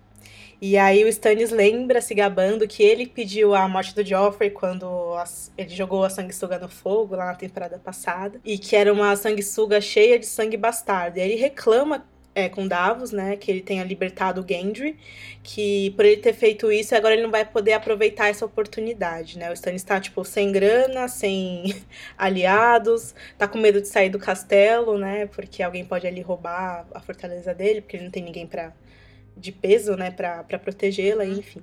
E aí o Davos promete que vai encontrar um exército pro Stannis, dizendo que ele trabalhou, que ele tá trabalhando dia e noite para fazer isso acontecer, né? Mas o Stannis interrompe ele, é, querendo saber então quais as casas, né, que se uniram a ele, que o Davos foi pedir para uma galera, né, é, aliados, aliados, né? Aliados. Para algumas famílias, algumas casas é, se aliarem a ele, né? E aí o Davos cita algumas, como os Peacebury, os Musgoods e os Haigs. Os Reis. Reis. Reis, ok, ok. E aí o Stannis fica meio puto, dizendo que essas três casas não têm sequer força para invadir uma dispensa, quanto mais algum alguma terra, né? E a Davos é, diz então que eles poderiam contratar, quem sabe, 10 mil soldados da Companhia Dourada, né? Que são mercenários, mas Stannis, Stannis não curte muito, né? Porque ele não quer usar soldados pagos para ganhar a guerra, né? Ai, e como aí, ele é hipócrita. É, Davos, é, exatamente, Davos mesmo coloca que, meu, você tá disposto a usar magia de sangue para ganhar a guerra, mas se irrita com a ideia de pagar homens para lutar, né? E aí o Davos também fala, meu, eu nunca ouvi falar de uma guerra que foi vencida por profecias e visões, né? A gente precisa de soldados para vencer guerras. E aí o Stannis fala, tá, mas eu não tenho grana, meu. E aí o Davos fala, tá, eu, vou tentar arranjar alguma coisa, né? E o Stannis fala, meu, então agiliza aí porque eu não quero mais ser só uma página em um livro de história. Eu não quero ser o núcleo chato da série. Basicamente. Basicamente. Bem, é, em seguida o Davos vai pro quarto da princesa Shireen para ter uma aula de leitura, né, que ele está aprendendo a ler. É, e ela reclama que ele não tem sido aplicado e informa que não vai ser uma boa mão se continuar lendo errado, né? Com a palavra night como night. É, Muita gente lembrou é, de... Desculpa, desculpa interromper, eu lembrei daquele filme lá do Monty Python, do é, francesinho. Ah, que engraçado. É, ele fala, não, isso aconteceu uma vez uh, entrega um, um, novo livro e o título é A Vida e as Aventuras de Hélio Grivas, Primeira Espada de Bravos. Né? Ela observa que a história é cheia de lutas, piratas e que afirma Davos era um pirata, né? E ele fala não, eu não era um pirata, era um contrabandista. Ele explica a diferença, lembrando que que se você é um contrabandista famoso, você não, não está fazendo seu trabalho direito. Exatamente. Essa é a diferença. Um pirata, né? É. o Shirin responde, né? Ah, pro meu pai, é, um criminoso e um criminoso. E daí o Davos fala uma das melhores frases, né? O seu pai, o Stannis, não sabe apreciar os pontos mais delicados do mau comportamento. é, então, ele observa que, que, que em Bravos né, também tem um problema semelhante e a Shireen pergunta se ele já teve em Bravos. Ele fala sim, tive, e que se alguém trabalha para o Banco de Ferro de Bravos, cada barcaça leva metade do ouro de um reino, aí ele tem uma epifânia assim, parecendo House, né? E levanta, beija Shirin na cabeça e pede para ela escrever uma carta. É bem House carta... esse momento. Ele... a carta é dirigida ao escritório do Banco de Ferro de Bravos, né, por Stannis Barato. É, fala, você não é, você não é o Stannis, você não é meu pai, né? E Davos sem rodeio, sem rodeio diz que precisa disso para chamar a atenção do banco. E Shirin retorna à escrita. Putz, eu fico pensando, o que, que ele escreveu, sabe? Tipo, querido banco de ferro, precisamos de dinheiro. Ele deve ter feito alguma promessa do tipo, tipo, é. Já que os caras lá estão devendo muita coisa pra É. você, eu prometo que se você me me ajudar a ganhar a guerra, eu vou pagar tudo. Depois o Stannis vai ficar, tipo, uma dívida aí de muitos anos aí, que nem o Brasil ficou com a É, FMI. Plot do Banco de Ferro, ele é todo tirado da Dança dos Dragões. Aí a gente já vê também esse livro sendo adaptado agora. O legal é que o ator que vai interpretar o banqueiro, ele é o Tishu Nestoris.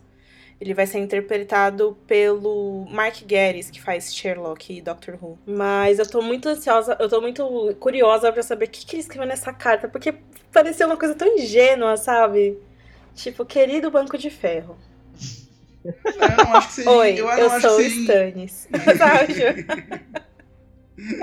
Como vão não vocês? seja ingênua, não, porque ele entende como que a. Que a, que a ah, sim, é, sim. ele entende bem toda a economia, como que funciona a Sim, política do sim. Banco de Ferro, Uhum. né? E, bem, pra não dar spoiler, né? Mas a gente sabe que isso é introduzido no- no- nos livros bem um pouco mais pra frente, não nesse momento, né? E tem uma, toda uma estrutura política por trás disso. É, bem legal, porque ele fala, meus bravos são i- pensam igual, igualzinho o seu pai dele. Peraí. Aí, né, tipo, ele tem um insight, é bem legal isso. Eu não sei se vocês são como eu, na hora que eu escuto Bravos, eu já penso em Cyril Forel e já desligo a minha mente, automaticamente. Automaticamente tudo vira uma dança com espadas, né, Angélica? Tudo virou, cadê o Cyril Forel? Hashtag volta Cyril Forel. É, Bravos é, é a cidade que eu mais quero ver. Não, também. Quando- Também. quando- Putz, nem fale. É, nessa temporada a gente vai ver, né? Não, não vai precisar esperar muito. Já não. teve algumas. Já liberaram algumas imagens, né? Uhum. É, tem uma imagem do trailer que é o Titã, né?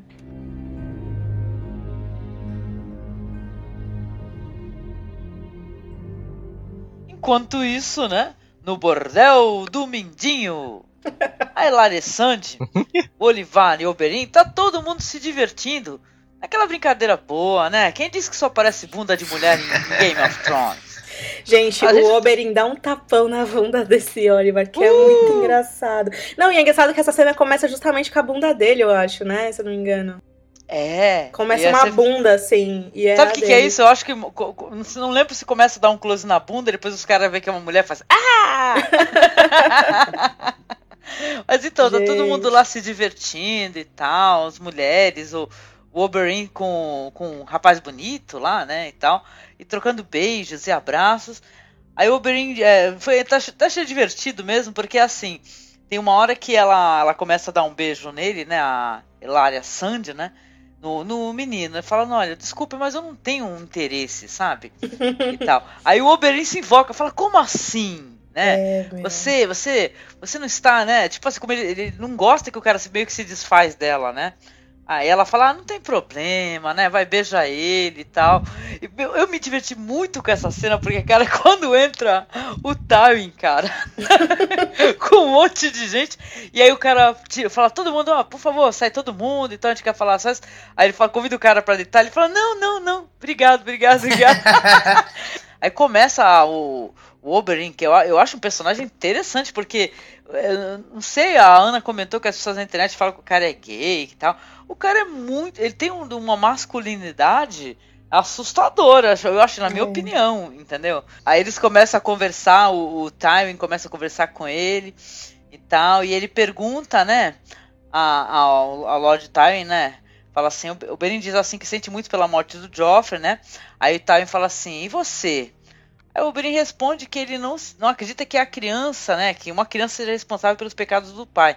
Porque tem aquela discussão do outro episódio, né? Ou do avô, né? Que ele sabe, na verdade, né? Que se a irmã dele morreu da maneira como morreu, foi por conta do que, da, da ordem que foi dada, né? Pelo Tywin Lannister, né? E é justamente o Tywin, tipo, ele tá chegando e perguntando, foi você? E ele fala, não, mas uma criança não é responsável pelos... pe- Tipo assim, eu não vou, eu não fiz com você o que você fez com a minha família. né? Sim, exatamente, né? E ele é conhecido, a gente até comentou um pouco no outro episódio, por, é, por ser um cara que ele envenena né, as lâminas, não é isso? É, Tá, é, é, o- é o, exatamente. é o víbora, né? Uma parada assim. Aí quer dizer, quer dizer que é um cara que entende de venenos, né? Aí o Oberyn pergunta, né? O Tywin fala assim, pô, o que, que foi? Você tá me interrogando, né? Aí Tywin responde que alguns pensariam que Joffrey apenas se engasgou até a morte. Mas o Oberyn diz que alguns acreditam que, no, que o céu é azul porque todos eles vivem dentro do olho de um gigante de olhos azuis. Olha que, que frase, hein? Que interessante isso daí, né? E tal, que depende É, muito da legal. perspectiva. Aí ele conclui que o Joffrey com certeza foi envenenado. Aí Tywin cor- concorda, né? Obviamente, né? E fala que ele estudou venenos, etc. Primeiro ele acusa, né? O cara, assim, de uma maneira muito sutil, né? Deixa subentendido. É, os dois ficam se atacando ali veladamente, né? Mas fica bem claro que o Oberyn não tem culpa no cartório. E que o Tywin é foda. Porque, meu, ele olha nos olhos do cara e fala que ele não tem culpa no envolvimento. Ele não tem envolvimento na morte da irmã do Oberyn, né? E o Oberyn encara de volta, né? Pensando: eita, vovô mentiroso. Vovô, É que ele não viu que ele tava com mentiroso." os dedos cruzados na hora que ele falou isso. Aí o Oberyn dá uma encarada nele, né, e fala assim ele gostaria de falar com Montanha, né?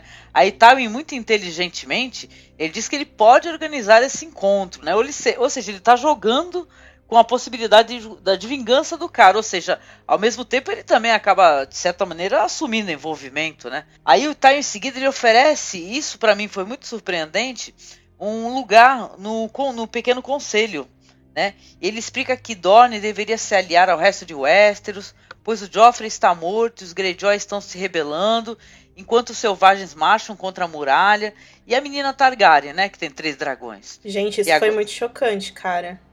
Isso É, ele é muito bem chocante. formado, né? Muito é, bem mas é formado. exatamente, porque nos livros é o contrário. Nos livros mostra que em Porto Real ninguém tá nem aí pros boatos. Tanto os boatos da muralha, quanto os boatos da meni com os três dragões que estão sendo vistos na Baía dos Escravos.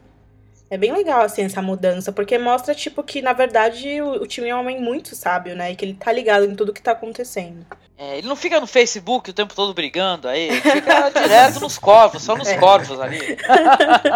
É isso mesmo. E a é, Angélica, você esqueceu de citar que ele também convida o Oberyn a- pra ser um dos juízes no julgamento do time, né? É, não, eu ia comentar, gente, eu achei isso sensacional, porque ele, porque pelo até onde eu sei, os outros juízes eles são meio parciais, né?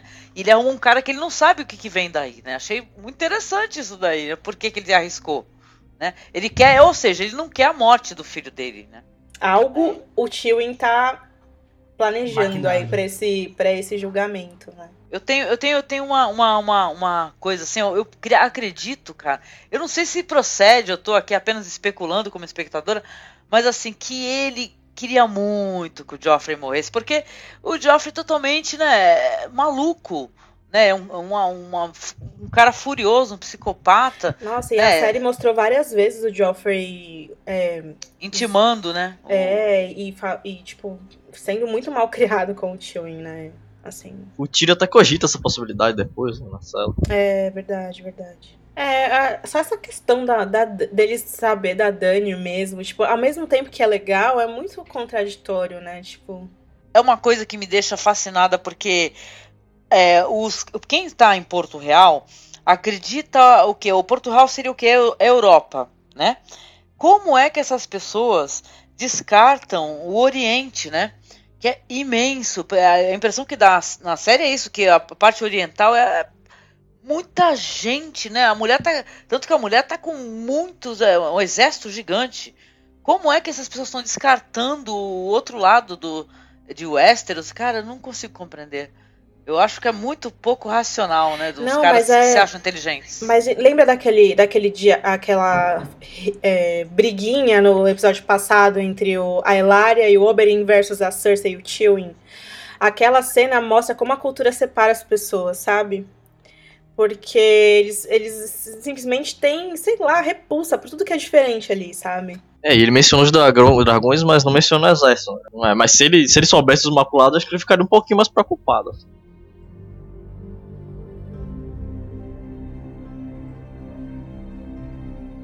Na cena seguinte, a gente vê o Podrick entrando na cela do Tyrion e ele já entra muito fofo, desculpando-se pela falta de vinho, né? É, porque ele tentou entrar com vinho na cela, mas foi confiscado pelos guardas tal. Mas ele conseguiu contrabandear algumas velas, uma pena, pergaminho e um pouco de comida, né? Ele até cita é, salsicha de pato, achei muito engraçado. Ele Ai, vai eu não sei, Eu Ele não sei te- vocês, eu fiquei muito tenso. Eu achei que ele ia, tinha enfiado a salsicha em algum lugar, cara. Ia puxar. Ia, meu Deus, Tadinho. eu tirei olhar pra salsicha e falar, não como nem a pau. Ai, meu Deus. Porque ele tirou mesmo de uns lugares muito, muito esquisitos, né? Tadinho do Podrick. e aí o Tyrion pergunta primeiro da Shay, né? E o Podrick diz que não ouviu falar nada sobre a moça. E o Tyrion fica mais aliviado. E aí o Podrick fala que o Tyrion terá o seu julgamento dentro de 15 dias, né? E aí ele nega ter matado o Joffrey, né? Dizendo que se ele tivesse planejado aquilo, o assassinato não teria terminado com ele parado ali de boca aberta, né? E porra, é verdade, velho. Porra, Cersei. Abre os olhos. E aí o Tyrion fica sabendo que a Sansa fugiu, né? Que seria uma das pessoas que poderiam é, depor a favor dele, né? Uhum. E que não há ninguém na cidade mais que, pode, que possa ajudar ele no, no julgamento, né? Todo mundo foi comprado, né? Segundo o Podrick vai contando, ou ameaçado. Inclusive o, o próprio Podrick, né? Ele conta que ele foi seguido e que alguém pediu que ele falasse contra o Tyrion, citando um suposto veneno chamado estrangulador que ele teria usado, enfim. E aí o Tyrion pede pro Podrick trazer o Jaime, né, o irmão dele, pra conversar com ele, e o Podrick promete que vai atrás do cara, né? E aí é muito triste. O Tyrion pede pro Podrick afastar-se, né, ir embora, porque ele não quer que ele seja morto por causa dele, né? E aí ele fala: "Nunca houve um escudeiro tão fiel". Essa cena é linda. Nossa, gente, que triste, cara. Bem mais emocionante que a despedida do Tyrion, achei. não é, velho? Muito melhor, muito melhor. Com certeza, muito emocionante, não. O menino gostava muito dele mesmo, né? Era É. de verdade o negócio, que lindo, né? Muito fofinho. Ele fica muito triste. E o Tyrion também, né? Assim. É, poucas pessoas gostam dele de maneira, vamos colocar, desinteressada, né? Porque até o Bron, né? Ele é um cara que ele tá a favor do Tyrion, mas ele fala, ele fala para quem quiser ouvir, né? Ele tá ganhando muito bem pra isso, né? A Então gente é- viu também que o o Bron já saiu fora, né? E eu, eu acho que tá certo, né? Porque o Tyrion tá muito fudido. E não é muito sábio ficar do lado dele num ambi- ambiente tão hostil, né? Quanto o Porto Real. O Tyrion em nenhum lugar ele tá. ele tá.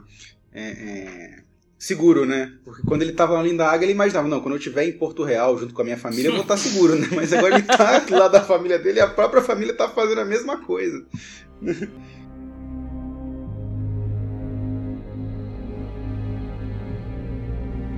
É, a seguir no norte, um homem conversa com, com o filho dele sobre as saborosas batatas de sua, sua esposa, quando de repente ele recebe uma flechada na cabeça e a gente vê ao fundo e grite que tirou a flecha. E aí a gente vê um ataque dos selvagens a, a essa pequena aldeia. E aí Tormund e Ygritte vão matando aldeões, é, homens, mulheres, todo mundo gritando de terror. E o menino tenta se esconder, mas é pego por um Fem. E aí se faz o garoto olhar os corpos de seus pais. Ele tá apertando os olhos para não ver e o- se obriga ele a olhar. E aí olha os corpos do seu pai sendo esquartejados e informa que ele vai comer os pais do menino, no, sentido gastronômico. E- mas deixa ele partir e fala, manda ele ir para Castelo Negro para falar o que ele viu para Patrulha da Noite. Nossa, cara, ele fala I'm gonna eat your mama and I'm gonna eat your papa. É, ele, Caralho, velho. Your, I'm gonna eat your dead mama and your dead papa. É, é isso mesmo. Caralho, velho, gente, sério. E a trilha sonora, não sei se vocês lembram de Pre- Predador, me lembrou muito, assim. velho, que medo. Não, e agora eu acabei de ver o, o trailer do novo filme do Eli Roth, que é sobre canibalismo, e eu fiquei tipo, Ah. putz, cara. Adoro esse diretor. Sério, Angélica? É muito legal ele, Roth. Adoro. Eu não consigo ver nenhum filme dele porque eu, tipo, tenho problema com esse negócio de agora. Eu sinto muito medo, mas eu vi mais o trailer por curiosidade, assim, sabe? E eu fiquei morrendo de medo. Eu lembrei muito dessa cena, tipo. É, Nessa cena, enquanto o menino tá olhando, tem um cara se abaixando lá e ele vai pegar, saca a faca assim, vai cortar, não, ali vai cortar a garganta de alguém que tá morto. Aí ele passa a faca uma vez, aí passa a faca de novo no mesmo lugar. Meu Deus, ele tá É. fatiando a pessoa. Exato, é tipo um açougueiro. É. Tipo açougueiro. E, meu, a Ygritte e o Tormund, velho, tipo, é isso que é um selvagem, entendeu? A gente gosta deles, mas eles saíram matando a galera.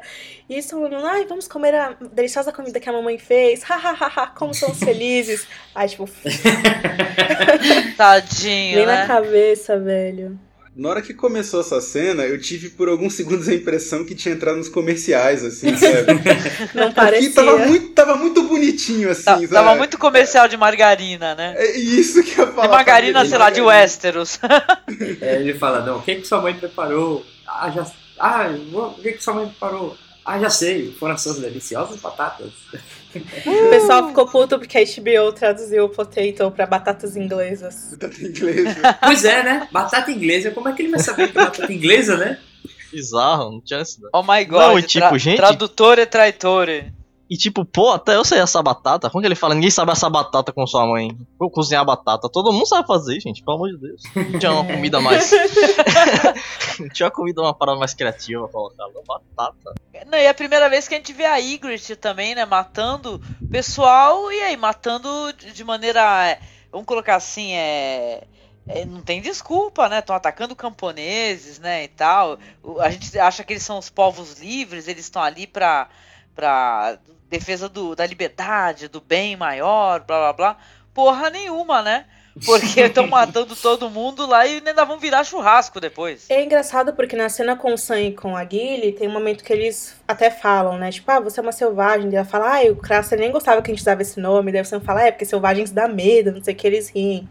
Mas aí nessa cena a gente vê que dá medo mesmo, meu. Os caras são muito literalmente selvagens, é. É, acho que eles transformaram os Tens nesses monstros assim pra gente ver mesmo, né? Porque, tipo, o Ygritte e Tormund é tipo aqueles ruivos legais e tal. Ah, isso aqui, Tormund amiguinho do Snow e tal. Mas aí os Tens chegaram e para mostrar que essa parada, que a parada é brutal mesmo, né, selvagem. Ah, eu entendi que eles queriam que os patrulheiros saíssem da. Porque eles pensam que tem, tipo, mil patrulheiros lá no Castelo Negro. Eles querem que alguns saiam pra poder ajudar o povo que tá morrendo. E isso, e o Mance possa ah, atacar. é assim. verdade. Não, é verdade. Eles estão querendo não não estão querendo que os patrulhos saiam e vão até onde eles estão, Isso, né? Pra exatamente. proteger as, as pessoas. Pra o resto poder Sim. atacar a muralha. Na cena seguinte, a gente corta pra Castelo Negro, a gente vê que o menininho chegou, né? Tadinho. E aí os caras começam a confabular sobre o que fazer, né? O Alistair Thorne argumenta que eles não devem ir atrás de selvagens, justamente isso que o Rafa tava falando, né? Porque eles precisam ficar pra defender a muralha, né? E aí o Pip, que é um personagem maravilhoso, diz que é, deve haver alguma maneira de proteger aquelas pessoas, né? E aí o Thorne pergunta pro John, sugerindo já que ele pode ser um, o campeão das pessoas comuns, né? o que, que ele acha da proposta do Pip? Aí o John fala, não, é, o mês tá chegando e é melhor a gente defender a muralha mesmo, e todo mundo concorda. Eu acho que ele tava mais com medo de encontrar a Ygritte, mas tudo bem, né? e aí a gente ouve um sopro anunciando o retorno de alguns patrulheiros, né? A gente vê o Gren e o Ed Doloroso finalmente voltando, é, do que aconteceu ali na, na cabana do Craster na temporada passada, né? E aí o Gren conta que eles foram presos com correntes pelos desertores, né? Mas que eles conseguiram escapar e é por isso que eles estão ali. E eles também contam que, enfim, os caras lá, os desertores tomaram a fortaleza do Craster, né? A comida do cara e as esposas dele. E fala, falam que aquele Carl lá, aquele cara bizarro, que é quem manda por lá agora. E aí o John fica puto e pede imediatamente pra viajar pro norte pra tentar se livrar dos caras, né? O Thorne não gosta muito da ideia, mas o John conta que é, não se trata muito de justiça, né? Porque se o Man se encontrar com esse Carl, ele vai ficar sabendo que na muralha não tem mil homens, né? Esperando por eles tem bem menos, né? É, cara, o contingente de, de estuprador e bandido aí tá acabando, né? Então, tem que, tem que ver isso daí, né? Como é que vai ficar essa situação? Porque eu acho muito interessante, sabe, esse pessoal da patrulha da noite, né? Chamar de patrulha da noite. Porque é tão. Os caras são os verdadeiros defensores, né? Estão ali e tava proteger. Eu sempre pensei, pô, olha só o que, que tá vindo por aí. Tá vindo selvagens, tá vindo White Walkers, né? Será que esse pessoal vai conseguir, né? Porque é decrépito, né? Diz que os castelos estão em, em pedaços, né? E tal. E é, tá- é triste a situação deles, né? E você acha, bem ou mal, né? Você acha uma coisa muito digna, né? Os caras estão ali para defender o que vier, né? E acabou, né? E olha só o contingente, né? Putz, dá uma pena, cara. Eu amo muito esse, sabe, esse, esse velhinho aí, o, que é o, mais, o mais velho de todos, é o, é o Meister, Ah, é o né? Mr. Aemon. que ele era um Targaryen, achei lindo, achei tão emocionante quando ele conta a história dele, sabe?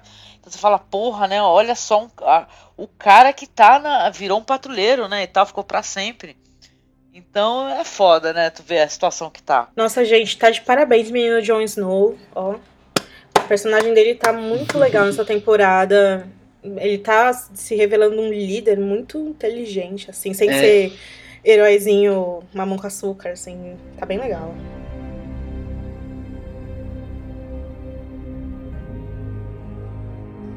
E aí, na última cena do episódio, a gente vê a turminha de Dani chegando nas grandes muralhas de Merim. Que cidade bonita aquela, hein, gente? Linda, Poxa. que entrada, gente. Isso. Aliás, obrigada pelo wallpaper, hein? Caramba, lindo. Ah, você gostou? lindo, legal. Tá maravilhoso. comigo também. Legal, aqui. galera. Pra quem não sabe, a gente postou um wallpaper de, dessa, dessa, de um desses frames no Facebook. A gente vai deixar aqui linkado pra vocês colocarem no computador de vocês também. E dos enormes portões de Mirim, eh, quando ela desce depois, né? Tá na porta da cidade já, ela vê um único cavaleiro saindo de lá. Um campeão, né? Que seria uma espécie de desafio dos, dos mestres de Mirim e tal pra Uhum. ela, né? Aí o cara começa a falar um monte de coisa, um monte de besteira lá. E o, o Jorah, ele explica pra, pra Dani que o, o pessoal de Mirim, eles, eles pretendem que ela envie um campeão pra enfrentá-lo. O campeão de Mirim de- desmonta do cavalo e começa a falar as besteiras tal, tal. E a Dani É muito diz que pra engraçado, dar o, né? Ele fica falando "Ah", do outro lado lá, tipo. E a Missandei traduzindo, aquela coisa bizarra. aí ela fala que pra dar o discurso dela, tá? Os famosos discursos dela, ela precisa que o cara calhe a boca. E aí os. É bem legal como a gente vê como a Dani é diferente dos outros reis, né? As pessoas se oferecem tal pra poder, pra poder lutar por ela, dar a vida por ela e tal. E aí ela vai recusando um por um, né? Falando que o Verme Cinzento é o comandante dos Maculados e tal. E o- Barristan, que sempre fala das habilidades dele e tal, mas que nunca. A Dani nunca deixa ele mostrar. É. Que é uma chatice também isso, mas dá pra entender nesse caso. E o Jorah ela chama de amigo, coitado, diz que é o melhor amigo dele. E tipo, dá a entender de que ela já tem intenção de que o Dario vá mesmo, se ligou? Tipo, provar a lealdade dele com ela. E aí ele se oferece e, putz, a cena é muito engraçada da luta, velho. Quando ele, a, a maneira como ele vence aquele cavaleiro, eu me acabei de rir no sofá, velho. É, é quase, é quase anticlimática, né? De tão rápida. É legal, Não, porque a questão do total. mercenário mesmo, né? Ele já viu, tipo, ah, meu, cavalo é ponto fraco desse cara, sabe? Mercenários são bons por causa disso, né? Eles, eles lutam não da, da não da maneira elegante, mas da maneira prática, né? É, eu não- ainda não gosto muito desse Dario, mas eu ri muito da cena porque é justamente aquela coisa que a Angélica falou, né? A gente começa tenso e tal, pô, a batalha, eba. É. Mas aí a parada acaba e a gente, pô, velho, acabou, a gente dá risada, né? Não, e o finalzinho foi o melhor, né? E aí? Que depois que ele mata o cara, ele, ele abre o zíper, né? E acha e E ali sim. como o cara fez. É, tipo, marcando território mesmo. É, velho, nessa, nessa cena dos livros é o Bel Azul Forte, que é tipo um negão gordão que tá com a Dani já faz um, um tempo, né? E no- nessa cena ele não mija, ele dá um cagão, assim, tipo. tipo, é. Sério? É muito, é, é muito É. nojento, velho. E se limpa com, a- com o manto do cara. É. Nossa. Parabéns, George, R- George R. Martin. Bom, aí ela começa a falar com a cidade lá, aquele, só- aquele discurso dela que, pô, é muito legal ouvir o Valeriano, assim. Sim. Tipo, acho que esse foi o discurso mais, Mais bonito. mais, mais, mais bonito e o maior também, que ela fala bastante mesmo. O sotaque dela falando isso é muito legal. Parece que tu Dá muito a tá- sensação que, tipo, ela não sabe o que tá falando, tá falando qualquer coisa, mas não ser bonita. É, uma vez, eu, uma vez eu já comentei e falei, pois ela fala valeriano perfeito. Eu falei, como assim? A língua não existe, mas mesmo assim ela fala perfeito. Parece. parece alguém. O pessoal em Senhor dos Anéis falando élfico, né? É, tá, é mas é mó bonito de líquida. se ouvir. É Sim. líquida, né? A, língua, nossa, muito bonita. E a Emilia Clarke já falou que ela tem muita dificuldade de fazer isso e que quando ela assiste as cenas é tudo perfeito. E, tipo, ela fala que é muito trabalho do, da edição mesmo, sabe? Porque ela tem que fazer várias vezes, tem que fazer um pouquinho de cada, porque não dá pra decorar tudo, né? Assim. Pô, imagina, né? Difícil pra caramba. Nossa, fazendo discurso numa língua que não existe, né? Que É. interessante. Legal, né? O cara que criou a língua, ele disse que a Missanda e o Verme Cinzento são os que falam mais perfeitamente a língua. É. Tipo, dominam mesmo. É, bem legal, né? Ah, será que tem alguém que fica falando essa língua, gente? Porque eu me divirto quando eu lembro do Caco falando do Track. É, porque o, o Valeriano, que é da série, ele não é muito difundido, assim, né? Tipo, vocabulário como foi do track. Exato. Então é mais difícil, assim. E nossa, sabe o que é engraçado? Porque a Dani é muito chamada de Calice o tempo todo, né? Tanto na série pelo Jorah quanto pela internet. E, cara, nesse- nessa cena a gente não vê ninguém do Calazar dela, né? Tipo, são só os escravos Sim. A Missandei, o Dario. Quando ela tá chegando em Mirim, tem tipo um Dotraquezinho ali, a cota. Ali do ladinho do cavalo dela. Velho. tipo, como que ela ainda é a Calice? Tipo, não tem. Eles, a série esqueceu desses caras, né? É, podiam colocar um ator pra fazer um Dotrak, pelo menos, né? Que seja. Ti- Tinha um na segunda temporada, mas sumiram com ele. Perderam É, interesse. tinha um gato pingando. Se perderam É. no caminho. É, ela ordena as catapultas a, a se posicionarem, né, na frente do exército e começaram, elas começam a tirar barris. E a gente pensa que vai começar um ataque à cidade e tal, mas na verdade, a- quando a- os barris se quebram, a gente vê que são coleiras quebradas, né? Coleiras que foram usadas pelos escravos que a Daenerys libertou e pelas crianças também que ela encontrou mortas no caminho até Mirim. E, pô, é bem legal, né? Uma propaganda mesmo, né? É. Anti-escravidão e tal, contra é a escravidão. muito inteligente, e- né? Muito. inteligentíssimo. Um dos escravos pega os colares assim no final e olha o mestre, depois olha de volta pro colar. Como se se perguntasse, pô, ele decidiu que é melhor pra ele, né? E tipo, o que é que eu tô fazendo aqui ainda, mano? Bora, bora matar esse bicho aí, deixar a menina tomar a cidade. Eu achei divertido o pessoal, os nobres saindo de fininho. Achei muito engraçado. É, e os caras ficam tipo, é- putz, velho, na hora que o, Tem que uma o cena campeão que- perde. É muito engraçado. E tem uma cena que mostra até mesmo um dos mestres assim chamando, de, tipo, bora embora, bora embora daqui. Chamando as crianças e tal. É, é ira- é irado mesmo. Eu, não- eu, eu não reparei é, no, no campeão da cidade de Mirim, é, porque se eu não me engano nos livros, eles têm uns penteados bem invocados que simulam É, chifres e tal. então, era isso que eu ia falar, porque até o povo de Meereen, eles meio que fizeram co- Ctrl C, Ctrl V do que a gente viu em Cart, né? Das roupas, os cabelos, tudo. Tem uma imagem que mostra que eles fizeram Ctrl C, Ctrl V no próprio povo de Mirim. É. Exatamente. Tem uma, aquela CGI, né? Dá pra Tem- perceber que tem, tem umas pessoas iguais ali. é. Inclusive, entre elas tem o Rizdar Zolorak, né? É, Que é, um É, o personagem aí bem legal. Que... Aparece bastante nessa, nessa cena. Mas aí, vocês conseguiram se empolgar com, com a cena e tal? Porque essa daí, como foi a última cena, é o, o que vai puxar pra próxima, né? Pro próximo episódio. Aí, foi empolgante. Eu gostei muito da cena final, assim, o escravo pegando o colar. E, tipo, eu achei muito legal, muito legal. É, mas eu tô mais ansiosa pra ver como eles vão fazer, né? Tipo, todos os desdobramentos disso e, e como que vão ca- caracterizar, né? Essa galera e, e que que a Dani vai fazer depois disso, né? Que é o mais importante. Tipo, eu tem senti uma. falta- saudade dos dragões também, né? Onde é que eles estavam? Ah, cara? verdade. É mesmo, é mesmo. É verdade. Estão voando por aí. É mas tipo- também foi tanto C- CGI nessa cena, né? Que eles fizeram.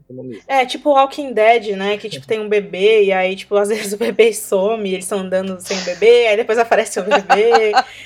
É, é, tipo, às vezes não dá pra colocar, né? Mas. É que, mas, ia, mas que ia ser foda aí. Já pensou? Ela falando o discurso, os dragões voando lá no alto. Ela falar, Com caraca, malandro, assim tá muito medo. E nos livros, e nos livros, gente, em que pé que estão já? Em qual livro já? Ou estão utilizando vários livros? Como é que tá? Tipo assim, dentro do contexto do. Falando dos livros em si. Já é qual? Pro pessoal que tá acompanhando saber.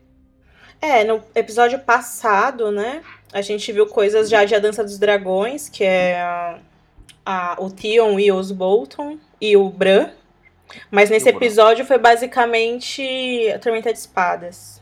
Menos, é claro, a parte do Banco de Bravos que a gente já citou, né? É, Angélica, Breaker of Chains, que nota você dá pra esse episódio? Cara, eu dou pro episódio oito espadas e meia. Porque eu achei muito maneiro, cara. Só não dou 10 pro episódio, porque eu sei que vocês adoraram aí o final aí com a, com a Daenerys e tal, as, o- eles jogando, né, o- as coleiras e o caramba. Só que eu achei, eu até comentei isso anteriormente, eu acho que o personagem tá sendo mal desenvolvido, cara. E eu acho que poderia ter terminado com outro cliffhanger, cara. Sem ser esse necessariamente. Poderia ter desenvolvido um pouco mais o personagem, mostrar sobre estratégia tal, confabulações. Eu quero conhecer esse personagem pra gostar mais dele. Sabe, até porque eu gostava muito da. Eu nunca gostei muito da atriz, assumo isso, né? Eu acho a atriz uma atriz relativamente fraca para um papel tão forte. Mas eu gosto muito do personagem, então eu quero sentir novamente o que eu senti no final daquele, daquela temporada, quando ela toca fogo na, na, na, mulher e sai do meio das chamas. Então, sabe, eu quero sentir isso de novo em relação. Quando eu, quando eu ver a Daenerys, eu. Sabe? Mas eu dou.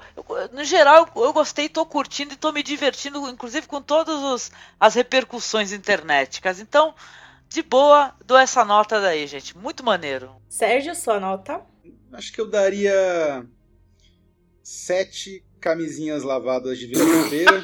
que horror! Ah, essa, é uma, essa é uma nota horrível, Sérgio. Não, mas é, olha, pra, pra mim não rolou, pra mim não rolou. Eu realmente achei, tirando a última cena da NES, que eu achei foda, a última cena toda, tanto do Dario quanto do, da, das correntes e tal, que eu achei legal, o resto do episódio, pra mim, realmente não rolou. Teve a questão do Sam, que eu, embora eu goste do personagem, foi só pincha linguiça, e também do, do John, que eu achei que estão colocando muita coisa que não tem nada a ver com os livros, então, sei lá, não, não, não senti. Esse episódio para mim não, não foi muito legal, não. Será que a ah. questão da, da cena do septo não, não influenciou? É, eu acho que o pessoal focou muito nisso também, né? Focou muito e também esqueceu também de discutir todo o resto da, da do episódio, né? É, né? Mas o, a questão também da área e do, e do cão de caça mostrou um lado ladrão dele que também eu achei desnecessário, assim. E engraçado que quando eu vi o, o, o, episódio, eu nem, nem liguei muito na cena do septo. Eu achei. E depois que o pessoal começou a discutir, que aí voltou à tona, assim, eu, eu não, não senti muito destaque no episódio inteiro, só na cena final. Caco, sua nota para o episódio Breaker of Chains. Eu dou. O pessoal vai achar que eu não tenho critério, mas eu dou 10 coleiras, fácil. Vixe, Como Maria. O Rafa ah. comentou. É, Meu Deus. Foi, foi o melhor episódio até agora, na minha opinião teve oh, maneiro, que que você gostou.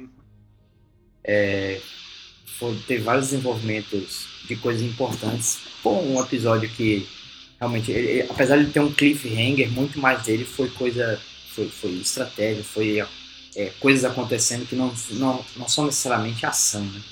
Mas eu gostei muito por causa disso. É, pô, tanto é que eu até comentei do Tywin que brilhou esse episódio magistralmente. E assim, tem alguns comentários menores, mas acho que não diminuem o episódio. Eu gostei muito mesmo. Que bom, cara, que bom. Rafinha, nota para Breaker of Chains. É, para mim foi o melhor episódio, como vocês já falaram. Eu achei ele muito sólido e tal. Apesar de não ter tido um, um, acontecimento grandioso, assim, eu gosto mais dessas sutilezas e tal. Os personagens conversando, essa parada da história mesmo, explorar essa relação entre eles, do que, pô. É porque tem gente que não gostou do episódio porque não teve uma, uma morte nele tal. Vocês queriam. O pessoal quer que um rei morra a cada capítulo. eu achei bem legal, mas por causa dessa questão da cena do Jamie e tal, e a cena do Sam também, que eu não gostei muito e tal. Eu vou dar 9. Eu daria 10, mas vou dar 9 piscadelas pra Daenerys, porque. É, vou dar a mesma nota que eu dei pros outros, por causa disso. Por causa dessa cena assim que. Me deixaram com um pouco decepcionado assim, com a série toda. Para esse episódio, eu dou sete panelas de ensopado do Bom Camponês. Eu adorei muito esse episódio de verdade. Eu achei a, a, a, cena da Sansa, gente, sério, eu adorei muito. E foi linda. Cena foi linda demais. É, é, nossa, foi uma, uma sequência muito, muito, muito bem feita. A cena do Tyrion. Eu gostei das cenas do Tywin, a cena do Oberyn com o Tywin foi sensacional, cara. E, e é por isso, sabe? Eu acho que os, os, os diretores e os produtores podem ter escorregado um pouco nessa cena do estupro e tal, mas continua sendo Game of Thrones, uma série que nos apresentou esses livros e, e eu acho que merecem uma segunda, terceira um milhão de chances, porque continua sendo uma história maravilhosa que, que emociona todos nós, enfim. É, e é isso aí. Vamos para as despedidas. Angélica. Ô, ninguém, Oi. ninguém deu salsicha de pato. Vou mudar minha nota então. Vou dar nove salsichas de pato para a pessoa. Angélica, um beijo, muito obrigada por participar. Nossa audiência te ama. Ah, eu os amo também. De todo coração. Eu fico muito feliz de poder encarnar novamente a Lady Reddit de Brunette, cara. Tô muito contente. Olha, eu os convido, né, como sempre, a aparecer lá no cinemasmorra.com.br para nos ouvir falando de cinema alternativo, de cinema marginal. A gente fala, a gente busca também esse conteúdo e tenta divulgá-lo na internet. E agradeço mais uma vez emocionada aqui o, o convite. Eu adoro estar com vocês. Eu, eu aprendo muito sobre Game of Thrones com vocês, inclusive com você, leitor, porque eu leio seu comentário e fico sabendo mais coisas. Então, obrigada. Beijoca.